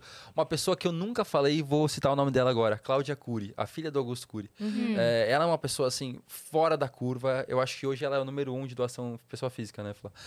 Uma pessoa que chegou do nada, que nunca quis que eu, que eu falasse sobre ela. É, eu acho que ela não tem problema nenhum com isso também em falar, mas ela nunca pediu isso, nunca cobrou isso. E, cara, Ajuda ajudou a gente num nível que levou a Nossa. gente para um outro patamar. Uhum. E poderia muito pegar uma notícia dela, dessa, ainda mais a relevância que é a própria família, e Sim. nunca quis usar disso. Pois é. Então, são muitas histórias como essa de pessoas que foram chegando, acreditando no meu coração, acreditando no, no impacto da ONG. Outra pessoa que sempre ajudou a gente é a Tayla Ayala, sempre ajudou. Que legal. E pessoas assim que foram chegando e eu falava, meu Deus, que loucura. Que loucura. É, Sim. então isso me dá, um, me dá um, uma, uma esperança, sabe? Tem muito mais tudo. gente boa. Tem muito mais é que gente não chama boa. atenção. Cara, cê- cê- a gente comentou essa história aqui do, da história do, do tiozinho do picolé no início da pandemia. Você lembra? Razões, né? Ah, lembro dessa história, Que sim. divulgaram que o que aconteceu? Cortou a luz dele. Aham. E aí, ok, temos um problema, precisamos ajudar ele a ter o É. dinheiro pra pagar a luz. Beleza, ok. Mas de imediato, os picolé estão derretendo. E aí? E aí foi tipo um mutirão Uhum. pra frente da sorveteria dele pra comprar picolé. Era uma fila Bizarro, né? gigantesca de gente coisa comprar linda. os picolés, porque aquele. Tudo bem, nós Essa temos é um outro problema, de- mas nós, nós temos uma urgência. vai, vai derreter. E olha que coisa linda, pra aquelas pessoas que que era. Ali É. e lá, hum, eu comprei um É. picolé, Que animal. dois, três reais, cinco reais o picolé. Incrível. Aí ele não teve prejuízo algum. Mas ele não teve prejuízo algum. Olha que. É bizarro, né? Uhum. É, Então, quando, assim- quando o ser humano se junta pra fazer uma coisa boa, dá Dá certo. certo. Se certo. organizar todo di- É. direitinho. Exato, gente, vamos focar nessas coisas, pelo amor de Deus, né? É. Porque é só isso que muda o nosso país. Parece tão clichê essas coisas, mas é a realidade. É, só isso que muda, é só isso que leva a gente pra outro lugar. Pois É. é. E, nossa, é, é lindo, é bonito de escutar essas Você coisas já demais. tem algum projeto definido pra esse ano? Sim, alguns. A gente entrou nesse ano com uma meta de fazer 15 casas em São Paulo. Nossa. e mais 10 de expansão. Expansão é um modelo que a gente criou para fazer em outros estados, sempre conectando com alguma ONG, com algum parceiro na região. Para a gente não ter que criar toda uma organização, toda uma gestão e só para fazer uma casa, sabe? Então a gente Entendi. conecta com algum projeto para fazer. Então a ideia é entregar 25 casas ao todo né, no Brasil. É, essas casas que a gente entrega hoje, ela tem um modelo que é padrão. E a gente desenvolveu. Isso que eu queria saber, se é um modelo padrão. É um modelo padrão. Como eu sou arquiteto, né? Obviamente. é, eu desenvolvi um modelo padrão onde o custo ele é melhor e também para a gente escalar é mais fácil, porque a gente já tem um orçamento que o previsto vai bater com o realizado. Isso é um outro bom da construção. Às vezes você faz o orçamento, Uhum. aí você vai comparar as planilhas, só que o que aconteceu? É. Eu só gastei o dobro do, que, Sim, eu, do que eu pensei. Eu já gastei tudo que eu tinha pra gastar e tá no alicerce. Em algum momento, Gente, eu só fiz os muros. tipo, tipo assim, esse valor da torneira aqui, eu tô Será que eu vou comprando o último tijolo. Era o da torneira, amigo. Não sei se você lembra, que era pra ter um sofá. Quer botar? Isso. Quer botar? Ele chega, ó, a estrutura se, tá você- aqui, se você gente. quiser deitar nesse Família. bloco. Meu, a Julinha dessa convivência Família, com a base é mais importante numa construção e tá aqui. Tô entregando. Parabéns. Mas se você- Sejam muito Se felizes. você quiser sentar nesse bloco pra assistir TV, também fica super à vontade. Que foi o que deu. Sejam muito felizes. Mas Então, quando você assim, pensou nesse modelo aí, você pensou em material, cômodos, o que, que você. Eu pensei primeiramente na eficiência da casa, porque a gente não pode entregar uma casa que é de Alphaville numa comunidade. As coisas não se Uhum. conversam. Não adianta você querer gastar um milhão de reais, a família não vai manter aquilo nos Sim. primeiros seis meses. Com Sim. certeza. Você vai voltar e falar, gente, o que aconteceu? Aquela casa. Claro, não, é Porque é inviável. normal, é inviável, ela não tem condições financeiras para isso. Por mais que ela se esforce muito. Então Uhum. a gente entregou, a gente desenvolveu um projeto que, é, pensando em patologia, que essas futuras manutenções seria ok. Faria sentido para eles. Pensando em, em viabilidade financeira mesmo. É, tinham soluções ali que amenizavam é, o custo, como, por exemplo, qual é a parte mais cara de uma casa? É, cozinha, banheiro, área de serviço, as, as partes de área molhada. Encanamento. Porque tem hidráulica, essa Uhum. infra toda que a gente não tá vendo e custa uma grana. É verdade, E, né? Então é as partes. a- o, o cara da casa não é o quarto, não é a sala. Porque o quarto é só quatro paredes com fechamento e piso. O que acontece? Você bota uma cama e virou o quarto. Você não fez nada demais. Sala, a mesma coisa, uma TV. Agora banheiro e cozinha. Agora, banheiro e cozinha, você tem revestimento em todas as paredes. Você tem o box, você tem o espelho, você tem a marcenaria ali, você tem é, o mármore, você tem toda a infra agora de cano. Sim. É, aí E você é tem a caixa d'água em cima, que você não tá vendo. Pia, vaso e chuveiro, né? Exatamente. São três, louças Tra- ali. Três pontos de saída e entrada de água. Exatamente. Então, assim, é tudo isso é muito caro. E o que, que acontece? Se você consegue definir tudo isso em uma única parede, uma única prumada ali, uma parede é, que funciona para tudo isso, é, você diminui muito o custo. E foi o que a gente fez. Então, todas as nossas casas, esse, esse, esse coração dela não muda. Independente se é a nossa casa menor, que é de 20 metros. A gente tem uma casa de 20 metros. Que legal. Pequenininha, só para um casal. A gente tem uma casa de 26. A gente tem uma casa de 34, que é até para seis pessoas. E a gente tem uma casa de 42, que é até para oito. Então, assim, é, independente de qual seja a casa, esse miolo não muda. Porque a cozinha tá de um lado, o banheiro tá de outro e a área de serviço tá na frente. Então, é uma única parede que chega a tudo isso. Que tá a parte hidráulica Que dá a parte ali. hidráulica inteira. Tem E, foto pra gente mostrar de com alguma... certeza, tem foto. Se a gente entrar no Instagram A da gente Construid... consegue- A gente consegue ver? Consegue, isso? consegue Sim, mostrar, consegue. claro. Chega, eu não tô acostumado. Manda, manda pra.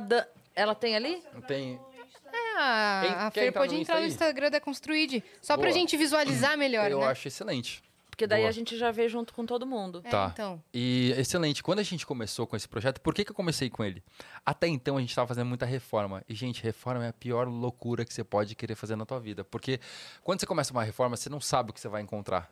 Aí você quer uma parede, você descobre que tem uma loucura ali do antigo pedreiro. Que alguém fez. Que alguém fez. E assim, é impossível bater os orçamentos. E Eu- colocou o fio direto no, no concreto, né? Exato. Você quer Cadê matar. o conduíte? Você fala, quem não botou? Qual foto você Isso não quer é que a básico, gente isso mostre? não é básico. Ó, essa é uma casa que a gente entregou. É, agora, aqui, ó, parceiros da campanha, Voo e Razões. Aqui tá até a Betina, ó, essa, É. essa, essa história. Vou abrir tudo aqui, tá? Betina doou 30 mil reais pra essa casa. Obrigado, Betina. Que legal, Betina. E, é, Muito massa. O pessoal Sem- ficou zoando ela, mas... Tá vendo? Vai doar. É, então, vai doar. doou 30 mil e você. É, invés de zoar, vai doar. O cara que vai Ao militar invés de agora. zoar, vai doar. é É o novo bordão. É. É o novo bordão. Ai, meu Deus do céu. Nossa, gente, muito Cara, não, bom. e o pior é que ele, ele chegou no dia que, é, tipo assim, 15 minutos antes de você subir. Isso aqui tava um papo Mas posso maluco. falar, eu tava escutando lá embaixo, tá? Ai, A gritaria? Porque assim, gente, o pessoal é animado. Eu tava só É. pensando. E eu nervoso lá embaixo, pensando, nossa, o pessoal é animado. Não, aqui estava um debate É, sobre. Daniela, eu falei. Aqui estava um debate sobre pombos. Era esse o momento que, tava bacana, rolando. que Entendeu? interessante. Então foi. E, falou, e falaram que ve- veio de Osasco. E eu falei, o convidado de Osasco, meu. Falava, falava, não deixa Ela eu escutar. tem a, a Daí ela falou, ele trouxe pombos. O quê? Esse povo de Osasco. Trazendo pombos? Hã? E eu recém-chegada falando, tem o quê, muito- gente? Ele trouxe Tem pombos? muito mesmo. É, então. Gente, tem muito pombo em tá Osasco, vendo? é Então, verdade. Esse, era o O papo mesmo. calçadão de Osasco é lotado de pombo. O que acontece, não é? Cadê a Vani nessa hora? É o Nossa, é de excelente de comentário. Eu Brasil, acho que é. né? Sabe por quê? Tem muito hot dog lá. O pessoal faz muito dogão de É, Osasco, é, então, famoso. a gente tava Eu falando sobre Eles fazem dog com pombo? Não, não, não, não, não, não, Aquela que já levanta uma fique do nada aqui. Mas sabe o que eu acho? Osasco faz. Deixa eu fazer a cara do corte. O ovo de codorna do... Esse é o tema, né? Osasco é, Faz dog exporta de pombo. todos os Não, é. A iguaria de. Mentira, gente, pelo amor de Deus. Você conhece a véia doida da estação de Osasco? Não tem essa velha doida? Tem. Tem? Agora eu já não sei. Bom, mas vamos focar Gente, no... vamos focar. Vamos, vamos voltar Eu aqui. sou muito assim também, eu esqueço o que eu tô falando. Ô, turma, abre na página 37 Aí o corte, é, o corte é assim, ó, um projeto social muito bonito. E a gente inicia falando de pombo. Tudo a ver. Dog de pombo, que? Vamos lá. Boa. Ó, essa é a fachada da casinha que a gente fez pra avó Rose e o seu tião. Eu vou. Eu posso levantar pra mostrar? Por Claro. favor. É o PowerPoint Vem do Bruno Bordão. Traz, o- traz ele aqui, ó. Pode pegar o mic. Peraí, vem cá. Faz Ah, é assim, ó. verdade. É, então. Eita, deu um barulho. Assim, ó. A, Nanzali vai te Dá seguir. licença, gente. Olha aí. Esteja Vamos lá, alinhada. vamos lá. Tá. Olha, vamos lá. Essa daqui é a casa de 42 metros. Ela, ela acaba aqui, ó. Ela vem daqui pra cá. Ela tem 42 metros essa casa. E, esse, e esse pedaço aqui é uma casinha de 20 metros quadrados que ela tá avançando aqui dentro. Tá. Mas é uma casinha de 20 metros. Ela entra por aqui e a, o seu Tião mora aqui e a avó Rose entra por aqui. É, essa casa, é, essa história em específico, a gente captou com a Betina e o Razões para construir essas duas, essas duas é, casas. E a avó Rose vem de um contexto muito difícil. Ela tem uma filha que não anda. Ela teve uma complicação com os 20 anos de idade. Ela descobriu é, Alzheimer né, e Parkinson, isso. E foi atrofiando ela. Olha que bizarro. Ela era casada, já tinha filhos. Ela teve que dizer pro marido dela que ela ia acabar em uma cama, não ia dar mais pra ela estar casada, pra ela ser mulher, não ia ter como mais ela ser mãe. Ela teve que ter essas conversas. Olha que bizarro, com toda a consciência do mundo. E, e hoje em dia ela só fica numa cadeira. Ela só fica numa cama e numa cadeira. E é muito louco isso, porque ela virou agora um bebê. Então ela é uma mãe consciente. Tá na fase da regressão, né? Tá na fase agora de ser um bebê e a avó Rose, que é assim, um ser humano que como poucos que eu vi, acho que eu conto nos dedos al- alguém como a avó Rose que eu já me deparei na vida. A avó Rose é uma senhora de 60 e poucos anos de idade que cuida da filha. Ela numa idade dessa, acho que ela tinha, ela deveria estar cuidando dela, né? Ela tem que carregar a filha para todos os lugares. Quando a gente chegou nessa casa, era uma casa cheia de níveis, então ela não conseguia andar. A filha ficava por dias num quarto que não tinha nem iluminação. Era, tipo, muito feio, muito feio. Nossa. E, e aqui que a gente é, priorizou aqui. A gente construiu uma rampa. Essa rampa ela faz assim, assim. Aqui, ó, é o final da rampa. Tá vendo Ah, que tá entendi. subindo? Tem Entendi. mais Aí foto pro vira lado? lá. Vira aqui. Tem mais fotos, ó. Vamos ver se a gente consegue ver. Ah, isso daqui. Sabe a EcoFlame? Já ouviu falar de uma empresa chamada EcoFlame que é desses, é desses mobiliários externos que tá super na moda agora, esses sofazinhos. Enfim, essa empresa, eu também falei no podcast deles, eles toparam o desafio de montar uma área externa pra Vó Nossa, Rose. adorei esse negócio. Ficou fofo. Parece muito É confortável. super alto padrão, tá na casa da Vó Rose. Eu vou lá E- na casa da vó Rose, Eu, Vamos marcar? Vó Rose, Vamos marcar. chama nós pra tomar um tomar um café. Eu acho que vale a visita. É... Aqui é a casinha. Ai, que amor, graça. gente! É muito fofo, né? Que gracinha. Nossa, ficou muito lindo. Muito, É muito fofo. lindo, cara. É muito fofo. Essa, essa casa é de 42. A entrada da, da cozinha tá por aqui. E aqui é a lateral que eu mostrei pra vocês, que ela entra por aqui também. Sim. Aqui é uma salinha. Atrás dessa parede a gente tem o banheiro e na frente a área de serviço. Essa é a Porque é tudo parede a que mesma você parede. falou, né? Porque é tudo a mesma parede, exatamente. E aí você tá vendo, a gente coloca revestimento. Cara, é uma Gracinha. marcenaria super fofa. Cara, elas devem ter ficado emocionadíssimas quando viram. Gente, eu mostro aqui um- uma, uma reação, a gente mostra pra vocês verem. Tem Vai ne- passando as fotos, ó. É, aqui é uma bancadinha Ai, pra que elas comerem na fofo. frente da cozinha, tem até uma dispensa. Olha que fofo, marcenaria. Olha A isso, sala. olha o paisagismo. Decoradinha. A gente sempre faz parceria com algum arquiteto, é, com algum escritório, e aí eles decoram a casa junto com a gente. Aham. Tem pintura meia parede, com uma pintura especial, ó. Agora, Coral Tintas, tô declarando também que vai ser nossa parceira agora. A gente, tá pra- Amém. a gente tá esperando. Ah, essa daqui? A gente tá esperando uma resposta deles, e se Deus quiser, eles vão virar parceiros em 2023 para todas as tintas vierem, vierem deles. Com certeza, com certeza. É, enfim, muito fofo. Aqui um quartinho do filho, muito fofo. E aqui o quartinho dela com a filha. Elas vão dormir juntas nesse quarto. Ótimo. Mas olha o nível, assim, da, do cuidado, sabe? Nossa, tá lindo. Eu falo que é uma casa que eu moraria, porque é uma casa muito digna, né? Aham, muito bem Muito feita. digna. Sim. É o que as famílias precisam. Uhum. E por que, que a gente só pinta meia parede? Porque a maioria das casas estão em uma comunidade que é difícil, tem, muita, tem muito mato, pode ter muita varia na telha, pode ter é, que- é, rachadura, uma fissura ou quebrar mesmo. E se a gente vem pintando tudo, pode ser que dê muito patologia, principalmente por aqui, ó. Porque aí cai a água, mancha a pintura. Ah, entendi. ou se a gente reboca e passa uma massa corrida, amarela. Entendi. Então é melhor que fique no bloco, porque se ele molhar, ele seca, tá tudo bem com o bloco. Uhum. A resistência dele não perde, nada aconteceu. Então é muito Todo um mais cuidado, né? higiênico, eficiente que seja desse jeito. Uhum. Exato. Que legal. É, tem, um- tem uma reação até da dona Edelvina, é muito legal, né? Vamos ver. Nossa, Bota aí, Nanzé. É o post do lado, eu acho. Fica à vontade aí. Quer água, água ou tudo Não, bem esse água de é coco? Maravilhoso. Quer ver, ó? Coloca nos Reels. Nos Reels. aí, né? Ah, esse mesmo. Tá bom. Gente, esse, esse vídeo, assim, preparem, tá? Lencinho pra, pra equipe aqui, O staff. pessoal já tá aqui, ó. Te amo, Construíde. Ah, que legal. Olha esse vídeo, que coisa mais linda. Ela chegando. Ela chegando. Essa é uma outra senhora, tá? Não é a Dona Rosa, é uma outra senhora. Crianças! Crianças! Ela é amiga. É uma outra. Ah, entendi. É uma Só, outra pe- é, só senhora. pegando uma reação. Gente! Que coisa linda! Olha outra porta! Olha a porta, gente! Olha a porta! Eu quis ter você. Ai, linda.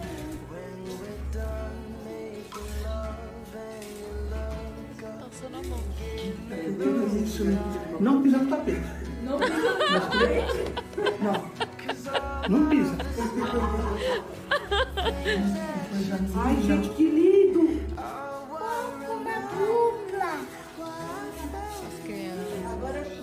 E dormir na Ai, gente. Pra cama. Minha cama.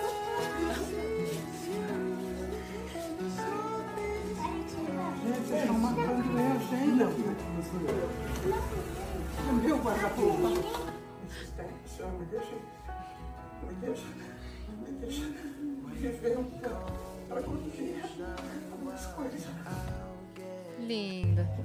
Nossa, incrível. Não me deixa aí. Tipo, não me deixa aí, me deixa mais Me deixa curtir um pouco curtir as minhas um pouco coisas. as minhas coisas. Nossa, cara. Assim, Esse projeto era, era qual? Você lembra dessa história? lembro, lembro da Lembra história. de todas, né? É, essa foi recente, foi também no final do ano passado. É, a, a dona Delvina, assim, é uma mulher surreal também, de uma história muito difícil. Todas elas, elas vêm de uma história, assim, com uma realidade, principalmente habitacional, assim, é, que não tem nada. Então elas precisam sempre de tudo, sabe?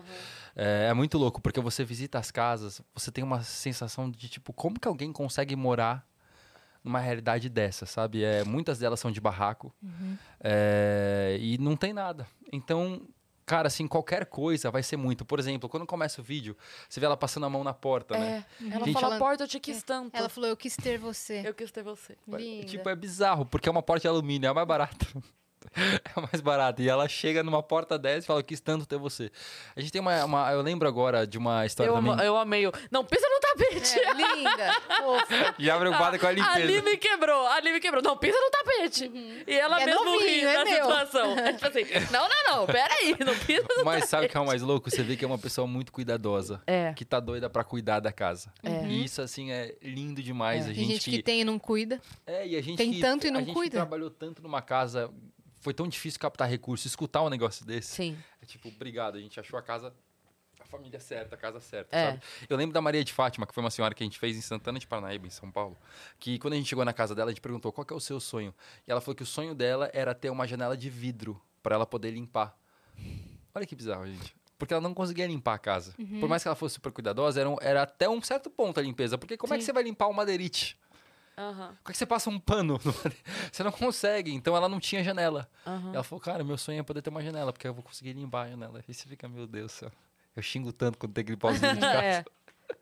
E o sonho da Maria de Fátima era poder fazer isso, sabe? Sim. Então é, Projeto lindo, Bruno. é, é bizarro. Eu quero muito ver vocês lá, inclusive, viu, gente? Poxa vida. Nossa. muito. A gente podia marcar um dia pra vocês irem no mutirão. Com certeza. Nossa, vai ser O que paredes. tem que fazer? Vai ser demais.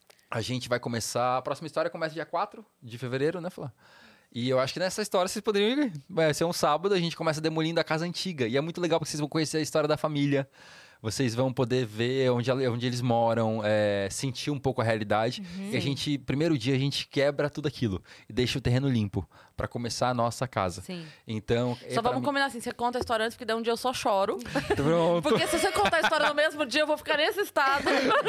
lá no Mas canto. posso falar, você vai ficar. Não tem Desculpa, jeito, né? Desculpa. Não tem Você jeito. vai conhecer É. a pessoa. É, não você vai ter conhecer a jeito. Dona Rosa, a Dona. A, entendeu? A vai ter Fátima. Não vai ter como. Você vai chorar. Fica em Ai, paz. meu- Ó, a gente tem pergunta. A gente tem coisa aqui na plataforma, acabei de boa, ver, hein? boa. Vamos ver então. Ó, o Thiago, pai do Gabriel, já mandou aqui. Oi, meninas. Cris, não estou no shopping, mas... Oi, podcast. Bruno, minha pergunta pode parecer um pouco íntima, mas é também por curiosi- curiosidade. Por você ter um trabalho social, as pessoas te julgam por suas conquistas materiais? Sua vida é quase de um político, né? Como é ter um Uhum. trabalho como Nossa, qualquer outro bom. e ter sempre que dar satisfação? Quem julga geralmente não ajuda, né? Afinal, dá trabalho.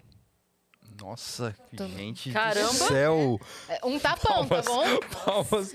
Eu amei a pergunta. E é muito legal falar sobre isso. Por quê? Eu contei lá no início que eu venho de um contexto familiar com tudo e muito mais. Quando eu voltei do Piauí, eu cheguei no meu quarto, eu morava em Alphaville, num quarto com ar-condicionado, com computador, com tudo. Tinha o meu carro, que eu ganhei dos meus pais. Uma, outra, uma outra história, né? E eu ficava assim, meu Deus do céu, eu vou pedir dinheiro agora. E se as pessoas descobrirem que eu tenho dinheiro? Tipo, como que vai ser essa relação? E durante muito tempo eu não mostrava a minha vida. Zero. Eu não mostrava nada, porque eu tinha muito medo das pessoas não confiarem mais no projeto, justamente por isso. Porque é uma mentalidade pequena que muita gente tem e que acaba linkando as coisas. É, Há dois anos atrás, eu, vou, eu tive uma, um insight de voltar com o meu escritório de arquitetura, porque eu sabia que a Construid, é, falando muito aberto para vocês, uma, uma ONG é muito difícil ela pagar um salário é, alto, porque ela está muito mais focada em captar e ajudar as pessoas. E eu pensava no meu custo de vida, que eu nasci, que eu fui criado para minha família, eu sei quanto custa ter uma vida muito boa. E eu pensava assim, meu Deus, eu não posso sugar a Construid. Eu não quero ser essa peça que vai tirar dinheiro para mim. Não, nas- não criei isso para isso. E naquele momento eu pensei, eu preciso voltar com o meu escritório de arquitetura, eu preciso voltar a empreender com fins lucrativos e, e de alguma maneira financiar a minha a própria causa que eu criei com isso. Então eu lembro que naquele momento eu, eu pensei em voltar com o escritório e, e a primícia seria doar 10% de todo o lucro líquido pro projeto. E foi muito legal, porque o escritório começou a crescer muito rápido. E aí eu comecei a sentir mais segurança em voltar a mostrar minha vida, porque agora eu tinha um porquê, eu tinha um lugar onde dizer, olha, vem daqui. Pra ficar bem claro pra todo mundo. E há um ano atrás eu tomei a, a decisão de não mais ganhar salário. Então eu criei um projeto que eu não ganhei um real dele e nos últimos dois anos eu fui o quarto maior patrocinador do próprio projeto com a minha empresa. Então, assim, tenho muito, muito orgulho de falar isso, sabe? Que dizer que é, o propósito de iniciar a ONG era única e exclusivamente para ajudar famílias Sim. que não têm uma condição digna de moradia. E eu fiz todos os movimentos que eu precisei na minha vida, todos e mais um pouco. E agora fiz novos movimentos para provar que é, não preciso viver dele, não quero viver dele e quero mostrar para todo mundo que eu posso ser perfeito. É, alguém que faz esse negócio girar, sabe? E Sim. todo mundo hoje que me cobra ou que me pergunta, depois que eu me assumi, eu comecei a mostrar muito da minha vida. Então eu mostro tudo, assim, as pessoas falam que conseguem saber exatamente onde eu tô só pelo meu story. Isso é bom e ruim. Exato. Mas eu Vê sei uma que isso parede é, e já sabe Sim. onde é que você tá, isso né? é bom e O ruim. crush acha, mas o inimigo também, né? Exatamente, é o hater também. Exatamente, dos dois lados é complicado ali.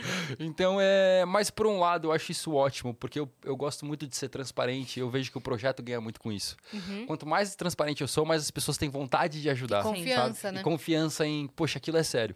Então, assim, é, muito orgulho, muito orgulho de dizer dessa trajetória de, e pensando assim, é, falando, eu começo a me lembrar de várias coisas e eu fico muito feliz de poder abrir minha vida inteira e de dizer, poxa, eu tenho sim uma realidade muito boa financeira, eu conquistei muita coisa, mas porque ano passado eu fiz 40 projetos para clientes e desses 40 projetos, muita coisa aconteceu na ONG porque veio o recurso daí também, sabe? Sim. Então, respondendo um pouco. Isso, isso que ele Perfeito. falou é bem verdade, assim, né? Quem mais, mais fala é quem menos ajuda. Eu lembro. Eu, eu sou muito ligada a ONG de cachorro, né? De bicho e tal. E aí que sempre recebe crítica do tipo, ai, ajuda cachorro, mas não ajuda a gente. Ajuda... Tanta criança passando fome, vocês ajudando. ca-". Sempre tem, sempre tem.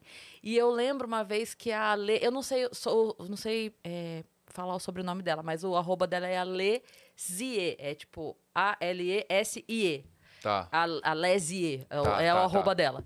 É, e ela sempre é, fala bastante sobre a causa animal, ela tem uma ONG também e tal. Eu ajudo a ONG de Segunda Chance, mas ela tem uma outra também. Tem outras que. Não é porque você ajuda uma que você não ajuda a outra, né? Ponto. Uhum. Perfeito. Mas aí ela é, tem sempre a galera que ajuda, né? A ONG. E aí ela fez um movimento que era. Eu não lembro se era um orfanato ou o que, que era, que era um.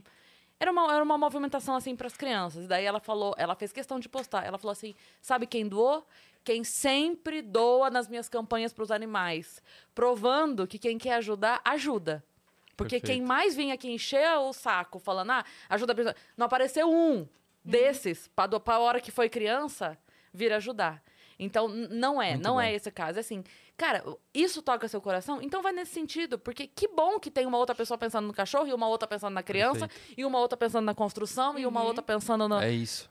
Sabe, tá tudo bem, porque se todo Tudo mundo ajudar certo. a construção, vai sobrar casa. Se todo mundo fizer pelos Exatamente. cachorros, não vai, não vai ter casa nenhuma. Perfeito. Então, assim, a gente faz a casa aqui, ajuda o cachorro ali, ajuda a criança ali. Se você pode um pouquinho ajudar cada um, ajuda. Se não, escolhe um. Exatamente. Tá tudo bem. Tá tudo bem. Ajuda aquele, tá tudo Perfeito. certo também. não tem Só problema. ajuda, Só ajuda. por favor. Né? Faz alguma coisa. é, para, como é que é? Não zoa. Você zoa? e- É, se Não você zoa, zoa, do- você doa.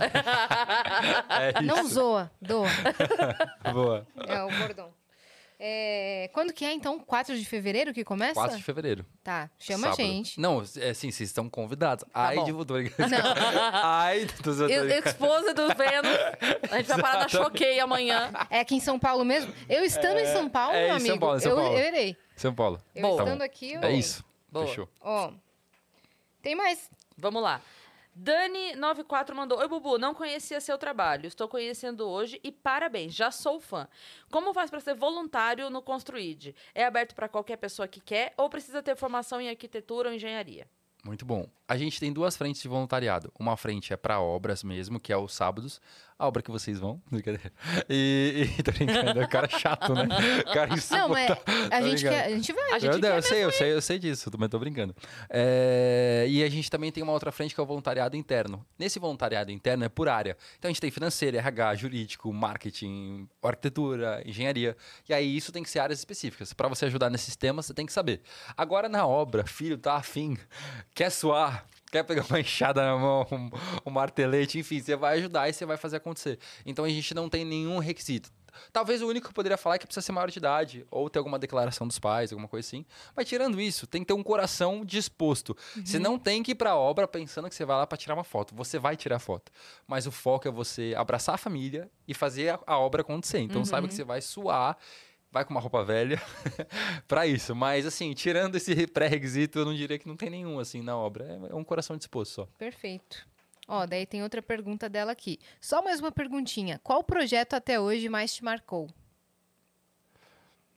Hum, deixa eu pensar. Ah, tem vários por N motivos, assim, mas eu lembrei de um que eu acho legal a gente comentar, porque todo mundo sabe desse acontecimento. Quando teve Brumadinho, a barragem lá, né? Infelizmente. A gente foi pra lá e conheceu a história da Dona Isabel. E a Dona Isabel é uma mulher que me marcou muito pessoalmente, porque eu tive uma conexão com ela surreal, que foi uma mudança, foi uma virada de chave na minha, na minha cabeça para muitas coisas pessoais. Mas o que mais me marcou na Dona Isabel é que a gente chegou lá, ela tinha acabado de perder o irmão na barragem.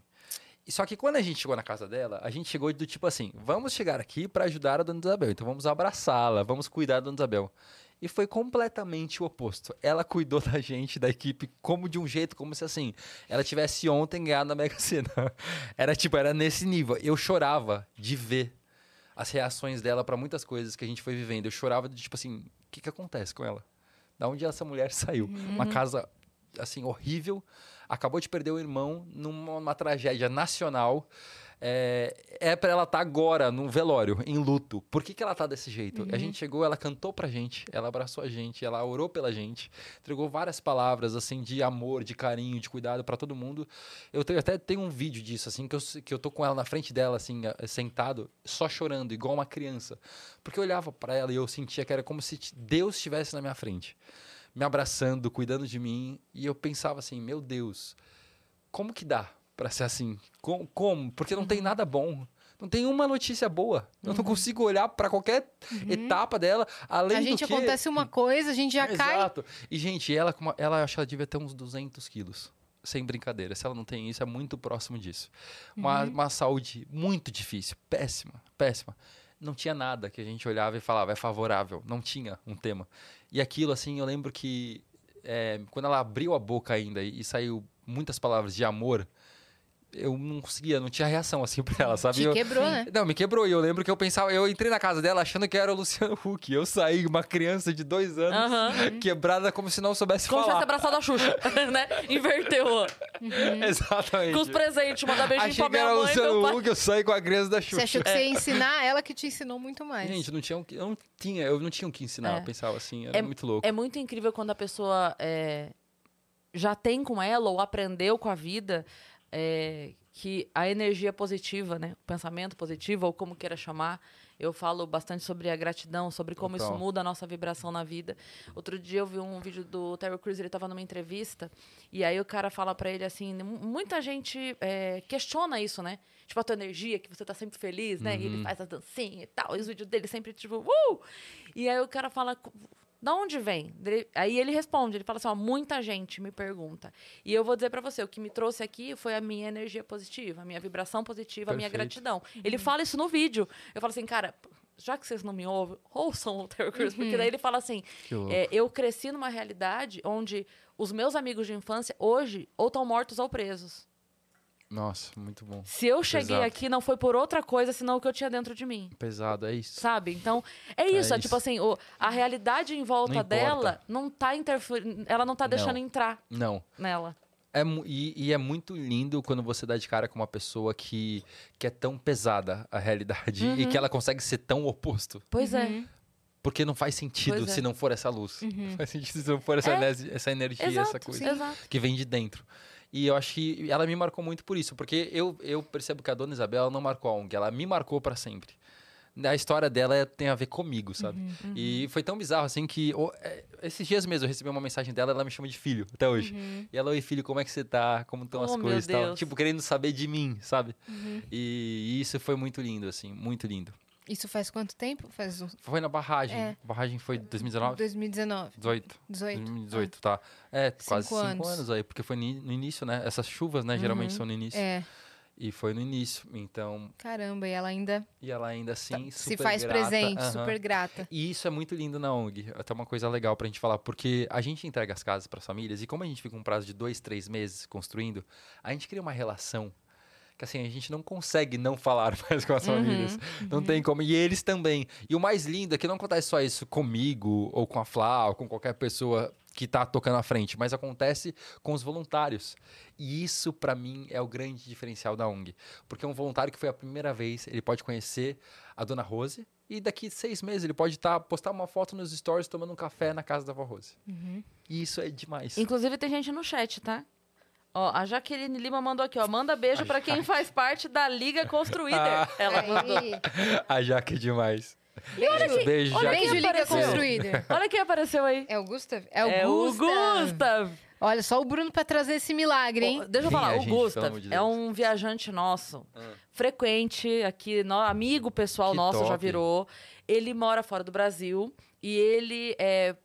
Eu, eu nunca sei direito como explicar o trabalho do Gustav, mas, tipo, ele faz. Ele é um profissional de efeitos especiais em filmes, De tipo Hollywood. Marvel. Ah, tá. Não, Aham. sério. Esse cara tá aqui. É. Tá. E aí, de vez em quando, Nossa, ele some. o Gustav. Não, o Gustav é Esse maravilhoso. último filme, como Meu chama? Deus. Adão Negro, é isso o nome do, do, do The Rock? Que louco. Ele que fez os efeitos. Ah, ele que foi não. uma das pessoas que É. Gente, vocês estão falando sério. Não, é sério. o nome dele é Aí, e- então, assim, Caraca. ele já veio pro Brasil, a gente conheceu ele pessoalmente, ele veio né, no segundo semestre ano passado. Só que, de vez em quando, ele desaparece por um período porque ele tá envolvido em alguma... Essa, essa mania irritante dele de trabalhar, pelo sabe? entendeu? Com Hollywood. E a gente fica cobrando ele aqui, entendeu? Porque a Não gente acha que ele não Vênus. tem nada mais pra fazer. Meu, vocês estão. E aí, de vez em quando, ele aparece. E aí, no, on- foi ontem que a gente Foi deu... ontem é, que a gente deu o chamado. A gente deu uma chamada nele porque eu tava sumido, o Gustav.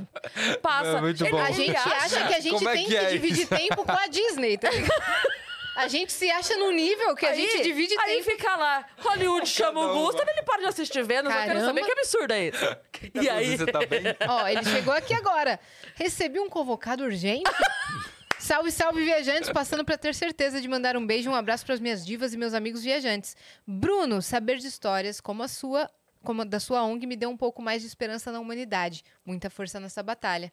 Que Olha aí. top, que fofo, velho. Obrigado. ele é demais, cara. Ele E é. o convite, dia 4, venha Olha pro aí, Brasil. vem Tá pro vendo? Brasil. Venha pro Brasil, venha no, na Construir, pelo amor de Deus, É vamos isso. fazer uma Se ele casa tivesse juntos, aqui, ele né? iria. Nossa, ele iria com certeza. Ele Ele, iria. é Seria mega parceiro. Inclusive, a galera do Discord, que a gente tem um grupo do Vênus que são esses viajantes assíduos. E eles já Tá. estão aqui. Partiu, dia 4, É partiu. Nossa, Sério. incrível, hein? Fazer Ó, um grupo do Vênus. Carol, Gente, eu não tinha Core, pensado nisso, é maravilhoso. O É, Marco. Marco. Eles são tudo Partiu? dos doidos que nem nós, Quero viu? só ver, tá?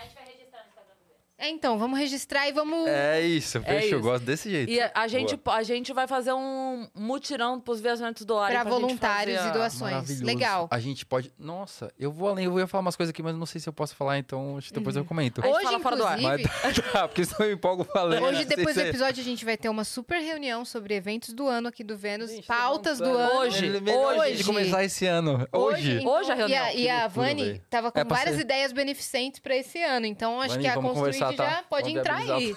É né? isso. Nós vamos Essa- fazer. Que legal, gente. É isso. É isso, dá o exemplo, né? Sim. Ô, Bru, tem vários Instagrams, eu vi lá na sua conta, tem vários Instagrams diferentes. Tem. Então tem o seu, Cara tem o da. Construid e tem o do escritório, que deixa todos aí pra galera. Deixa. O meu é Bruno Bordon. É, No meu Instagram as pessoas vão ver. É, academia todo dia, tá? Que eu sou o cara que acorda 4 horas da manhã pra malhar. Acordei... Sério? Gente, acordei 4 e 20 hoje. E você não tá com cara de quem acordou 4 h 20 Não tô, né? Mas eu vou Não, te falar já- que dá eu- 9 horas da noite, assim, eu apago, tá? Eu tava que gostando de que... você até agora. Eu acabei que que de fez a gente criar esse Acabou de perder não. a minha Que bom que tá acabando o podcast. Mentira, mentira. Mas, gente, eu sou esse cara viciado, viciado. A academia me, me mu- mudou a minha vida. Hum, te deixa disposto, né? Mudou total a minha vida. Eu, eu passei por um processo de depressão muito profundo, que foi um pouco daquilo que a gente falou. Fui apaixonado aí por um grande amigo. E. Essa a me- gente acabou pulando essa parte. É, acompa- uma, uma coisa bem. Mas tudo bem. Às vezes É. Deus se disfarça de outros assuntos para que esse assunto não fique registrado para sempre no episódio. É, é ótimo isso, exatamente. Deixa pra lá, porque vai ter, ia ter um corte só É. assim. Me apaixonei pelo meu melhor amigo. Mas sabe o que é bizarro? Ele sabe de tudo, tá tudo bem com Ah, ele. tá. Tá tudo certo, a gente viveu Mas uma você coisa ia difícil. olhar o seu YouTube e É ia ficar verdade. aparecendo isso. Que saco, né? Toda hora é isso, é verdade. E aí, é, eu passei por um processo muito difícil e desenvolvi uma gastrite muito forte, meu emocional ficou péssimo, é, muito ansioso e tudo. E eu não conseguia voltar para um ritmo de academia. Eu sempre gostei de malhar, mas acho que com uns 22 anos eu tinha parado. Uhum. E aí eu falei, meu, mas eu preciso, eu sinto que a academia vai me ajudar. E ela realmente ajuda. Ajuda E eu pra sentia caramba. muito que ela ia Uhum. me tirar desse lugar também, ia me ajudar. Fiz terapia, tudo. E, e aí, ano passado, eu decidi, em outubro, que eu ia começar a treinar todos os dias. E, e eu, sou, eu sou muito... Ano passado oito- que você diz, ano retrasado, então. Ano retrasado, É. Ah, tá. Não, não. É, eu sempre confundo isso. Não, ano não, porque retrasado. acabou. É, é, a exato. gente Eu não assina mais que é- cheque. Ele assim, ano Mas se a gente passado... assinasse cheque, É verdade. a gente estaria botando 2022 ali. Ele, É, ano é passado eu decidi que treinaria todos os dias. passado é Faz 2020. nove dias que É. eu tô treinando, eu tô Nossa, com tudo. Eu vi, eu vi um vídeo ontem que eu ri tanto, a menina falando assim, é, hoje, é, dia, hoje é dia tal, há exatamente nove anos eu decidi, num dia como hoje, que eu ia parar de beber. Não cumpri, mas eu sempre lembro com carinho dessa data. Me marcou muito. eu achei maravilhoso. Muito bom. Não cumpri, mas lembro com carinho dessa data. Muito bom. É, então, eu decidi que eu ia começar a malhar todos os dias. E o mais bizarro, duas vezes por dia, tá, gente? E eu- Aí, dá pra ficar mais insano, né? é, aí é um pouquinho Que bom que a preocupante. gente tá acabando o podcast. Você tá me olhando com uma cara. tá? É que O Bruno era tão legal há meia hora. Aqui, Você vai emocionando. ainda hoje à noite? Não, eu, eu, eu já fui hoje de manhã, não vou não. Vou- hoje eu vou começar uma nova meta que eu vou falar pra vocês já. Ah, é? Eu sou o cara das metas, né? e aí, é, comecei em outubro e comecei a malhar todos os dias duas vezes. Eu cumpri isso até meio do ano passado. Então eu fiquei uns oito meses malhando todos os dias duas vezes. Tipo assim, todos os dias mesmo. E aí eu percebi que isso virou a minha vida. Uhum. E aí quando eu senti que virou a minha vida, eu falei, não, agora pode malhar uma vez só. Vou ser uma pessoa normal Uhum. porque já virou eu, já sou eu isso. E aí desde então mudei a minha vida completamente, sou apaixonado por isso. Que legal. E acordo todos os dias nesse horário, mas foi muito bom, porque regu- regulou meu sono. Então dá 9 horas da noite, daqui Sim. a pouco já. Já tô dando uma. O Por isso que ele já nem bebeu o baixando. café agora. Exato. É, a, a minha grande dificuldade de colocar uma rotina assim é porque tem dias que eu tenho show. Ah, é verdade. É, vocês têm uma vida E aí, noturna, é. assim, é mais difícil, né? Aí é difícil. Então, o que eu tô tentando fazer agora, por exemplo, eu voltei pro Pilates, que tinha muitos anos que eu tinha Pilates é muito abandonado. bom. É muito Pilates bom. Eu é fiz muito ótimo. tempo, é muito bom. É muito bom. E eu voltei. E Eu aí, fazia pelo inclusive, Queima eu- Diária, eu quero um deixar aqui um beijo pra Letícia e pro Lucas. Lucas é meu instrutor, a Letícia é a dona do espaço. E eu hoje perguntei pro Lucas o que foi que eu fiz pra ele. Por que, que ele me odeia tanto? ah, por causa de... Todo dia eu pergunto isso pro Falei- meu personal. É, falei pra Mariana que eu estou me sentindo numa novela onde uma pessoa volta do passado com o rosto é, operado. Eu acho que o Lucas foi meu amigo da quinta série que eu não emprestei lápis de cor. E ele É o tá karma. muito bravo. É seu karma, esse você tá pagando. E ele voltou agora em forma de instrutor, entendeu? E fica falando pra mim, vai, sustenta essa perna. Vai. Tá feio o movimento. É, você... É, Tem cadê dia o que eu falo assim pro- você não me emprestou? Eu falo pro meu personal assim: o que aconteceu na sua vida pessoal? A família tá, Quer bem? falar sobre isso? É, o que, que aconteceu hoje? Me conta o seu dia. De Vamos analisar. Por que, que você tá não descontando tá- tanto em mim? Você tá fazendo terapia? Te indicar. Eu, eu pareço alguém que você não gosta? Você quer é que eu venha de isso. máscara? Então, Ele, não, prima. Bora treinar, prima. Mas é. é, é, Mas, eu enfim, entendo. O Cansa. que eu ia falar é que eu tô tentando agora colocar a minha rotina no horário que pra mim é possível. Então, por mais ridículo que possa parecer pras pessoas, eu estou, tipo assim, marcando os meus exercícios pra hora do almoço. Que pra mim ainda é a minha excelente. manhã. É verdade. Muito bom. Mas aí eu não falho. Porque se eu falar que eu vou acordar às nove, eu perco. Aí Sim. me sinto. Aí já começa o dia na merda, porque daí eu É. me sinto culpada, não Sim. consegui ir. Não, eu acho que a gente tem que entender Uma como é a é um nossa bom vida, horário, né? né? Porque, por exemplo, ó, eu que trabalho com obra, que sou arquiteto, gente, das 7 horas da manhã, meu WhatsApp tá uma loucura. Claro. Porque o pedreiro chegou essa hora na obra. É. E ele começou a ver a cagada do outro dia. Aham. Que tá cedo, a luz tá boa, ele tá com a cabeça. então, assim, se eu já não tô acordado, despertado esse horário, Sim. eu já começo a tomar na cabeça. Com- Porque, com assim, certeza. Você já não sabe responder, você tá cansado, tá com sono, você não responde direito. Sim. Então, eu prefiro me antecipar muito, porque das 7 horas eu que tô na fúria. É. Ele Sim. acha que ele vê alguma Quando ele coisa, chega e fala bom dia, 10. você fala bom dia pra quem, meu amigo? Me liga você aí. acordou agora, Foi eu já 30 corri em cada 10 abraço quilômetros. aqui, meu amigo. Exatamente isso. Eu já tô emputecido aqui. Então eu acho, pra mim a profissão é ótimo. Aí no ótimo. seu Instagram pessoal, você vai ter sua rotina de Vou academia. É. Exato. Nossa, eu nem sabia Que o eu que assim, eu deixa falando suas redes sociais. Né? A gente aqui, uh, Mas isso é maravilhoso. escreve aí, exclamação sucinta. Ele não sabe da história, tadinho. Vai achar que...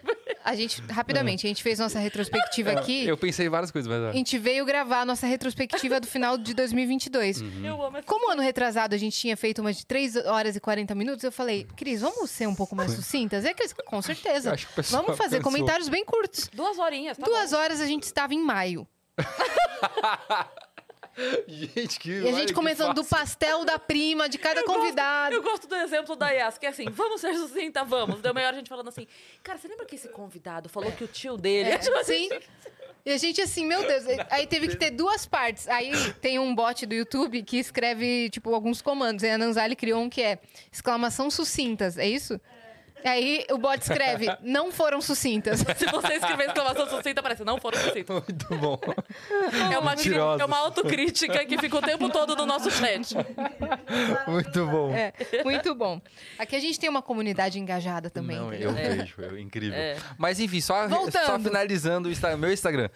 Então as pessoas vão ver isso, vão ver um pouco de, desse ponto de sexualidade desse tema, porque eu tenho falado, um- eu tento falar um pouquinho mais cada vez, porque eu acho que eu também tô aprendendo muita coisa. Sim. E tento também ser cuidadoso com o meu processo, né? Não atropelar coisas. Também falo um pouco sobre a ONG, sobre os meus projetos. hum, E acho que é basicamente isso. E sobre também é, espiritualidade, Deus, enfim. Que é, que é um pouco de quem Sua eu sou. rotina, né? Minha rotina, exato. É, é isso, eu também eu gosto, eu sou muito empreendedor, assim, então acho que eu tento ir jogando coisas ao longo do, do caminho. Ah, uma coisa que a gente não falou super legal, em 2021, foi 2000, já, dezembro de 2021, a gente saiu na Forbes como um destaque do terceiro setor. A gente teve esse reconhecimento e foi muito legal, Um levou a baita gente reconhecimento. baita. Porque assim, você falar que você é legal é uma coisa, agora a Forbes falar que você é legal, desculpa, ela falou. É isso, Então, é assim, isso. outra coisa. Seu pai viu? viu? Meu pai viu. Meu Olha pai viu. E eu tava com ele, estava em Avaré. Gente, tem um negócio com Avaré. Tá estava vendo? Avaré Avaré quando me Te ligaram. muda a vida, assim. Meu. Pelo amor de Deus, quando for jogar na Mega Sena, joga de avaré. Amigo, pelo amor de Deus. É Tu isso. tá indo na lotérica errada. É o CEP que tá falhando. Pelo amor de Deus. Tem um negócio com o Avaré. Eu tô percebendo isso só agora. Olha que loucura. Olha lá. Tinha que vir aqui pra entender. É a terapia. É, é impressionante, terapia, exatamente. E, enfim, eu acho que é um pouco disso. Aí tem o meu escritório de arquitetura, que é Bruno Bordon Arc, a RCH, porque a gente é chique, em vez de falar é, no é português, a gente quer falar inglês. É Eu sou Arc. Arc. Sou Arc. e aí a gente tem também o Instagram da Construid. E eu acho que é isso, né? De Instagrams. Tá bom, né? Divulgado. Então vão seguir. Exatamente, gente. E já tem aí o desafio de dia 4. Fazemos uma obra juntos. Boa. E próximos capítulos a gente vai conversar aqui no offline. A gente vai conversar. pra gente não falar besteira. A gente vai conversar, mas E- vamos fazer. Vamos fazer alguma coisa Vamos. com certeza. É isso, eu tenho certeza. Tá bom? E, gente, Mas assim, a gente vai ter a Casa Vênus. perfeito, eu acho muito legal. Vamos fazer uma casa com, com inspirações? Ia ser muito Com legal. Não ia ser é? legal. Ia ser muito legal. E... A gente, tipo assim, a gente pode escolher um caso e abraçar, tipo, pra, pra galera do Vênus. Sabe, dos Uhum. viajantes. A gente fazer as doações com os viajantes e entregar uma Casa Vênus. Mas posso falar, era essa a ideia que eu tava tendo. aqui. Ah, eu que não você imaginava que eu poderia. lá Eu não na imaginava que eu poderia falar nesse nível, mas que não, legal. podemos Corta, pensar corta, nisso. corta, corta. Muito obrigada você que ficou até aqui se Ok, inscreve a no canal do internet- Vênus. Do nada, travou. Faz cara que travou, faz cara que tá... Mas, meu, amei. Era isso que eu queria dizer. Eu acho que faz super sentido. E Faz a gente sentido pode fazer total. uma movimentação, escolher um caso. Olha que incrível. A gente Olha tem lá, alguns pessoal, a aí gente já na topa manga. muito. Olha lá, ó. Olha só. Dia a quatro gente tem alguns na estaremos manga lá. aí, né, Flá, pra compartilhar. Vem pra Liga Construída. Olha lá. Meu, Vamos, faz- vamos, faz vamos pensar sentido. nisso Ótima ideia. de verdade. Vamos Vamos. pensar. Tem uma pessoa, Nossa, já tem uma legal. história. Que isso? Tá tudo feito. Olha já. aí. Tá Olha, tem até feito. história, gente. Ah, a pessoa tem uma história perfeita. Uma história vinda pelo Vênus Que incrível. isso. Vocês mesmos compartilharam a história. Vai ser Nossa, incrível. trabalho Bubu, completo, né? Muito obrigada por você ter vindo, cara. Gente, eu tô muito honrado, tô muito feliz de estar aqui com vocês. Tava super nervoso no começo, achei nada. que não tava, de verdade, tava muito nervoso porque eu vejo o nível que vocês estão posicionadas assim e pensar na minha história, na construir, a gente podendo conectar com lugares desse tamanho. Pra mim, aí já tá o grande, a grande realização, sabe, de tudo isso. Eu sou muito grato, acho que pelo acesso, pela humildade de vocês, pela abertura. Me senti assim em casa mesmo. Obrigado, mesmo. Muito que bom, feliz. Que bom. A gente fica muito feliz, o projeto é muito lindo, a gente ficou muito honrada de te receber aqui, Que bom. de verdade. E você é uma pessoa incrível, assim, né? Papo bom, Que bom, bom. De, bom de conversar. Um cara iluminado então, mesmo. é, com certeza. Que bom, eu fico muito feliz, gente. Tava assistindo, eu assisti uns dois dias seguidos Vênus em casa, eu vou falar isso Coitado, aqui. gente. Compartilho, porque eu tava assim, gente do céu, vai Fábio Porchat. vai tanta gente que eu admiro tanto. e eu falei, meu Deus, eu vou sentar naquele sofá aqui, que é isso? Será que eu sou tão legal? Com Foi certeza. muito a Forbes legal. falou, cara. A, Forbes falou. é verdade, é verdade. A Agora o Forbes Vênus... diz, gente, agora o Vênus... E a gente assinou falar, embaixo. A Forbes e o Vênus falou que eu sou é, legal. exatamente. Maravilhoso. Então, obrigado, gente. E quero também agradecer aqui a Flá que veio comigo, minha presidente na ONG e meu braço direito em muita coisa. E não só a Flá que está comigo em muitas coisas, mas todo o nosso time, porque eu tô aqui representando um monte de gente, né? E sem toda essa galera não seria ninguém. então, assim, sou muito grato a todas as pessoas que acho que Deus e a caminhada foram me apresentando, sabe? Então, vocês são uma delas já. Obrigado Ah, muito obrigada, Bubu. mesmo. Então sigam todas as redes sociais que ele deixou. Se inscrevam no canal do Vênus também, que a gente tá quase chegando a um milhão de inscritos. Céu. Nos sigam em arroba o Vênus Podcast, né, minha parte? É isso. E segue a gente também nas nossas redes pessoais sensuais. Cris Paiva com dois S e As e assine. Segue a gente no Instagram. Um beijo. Beijo.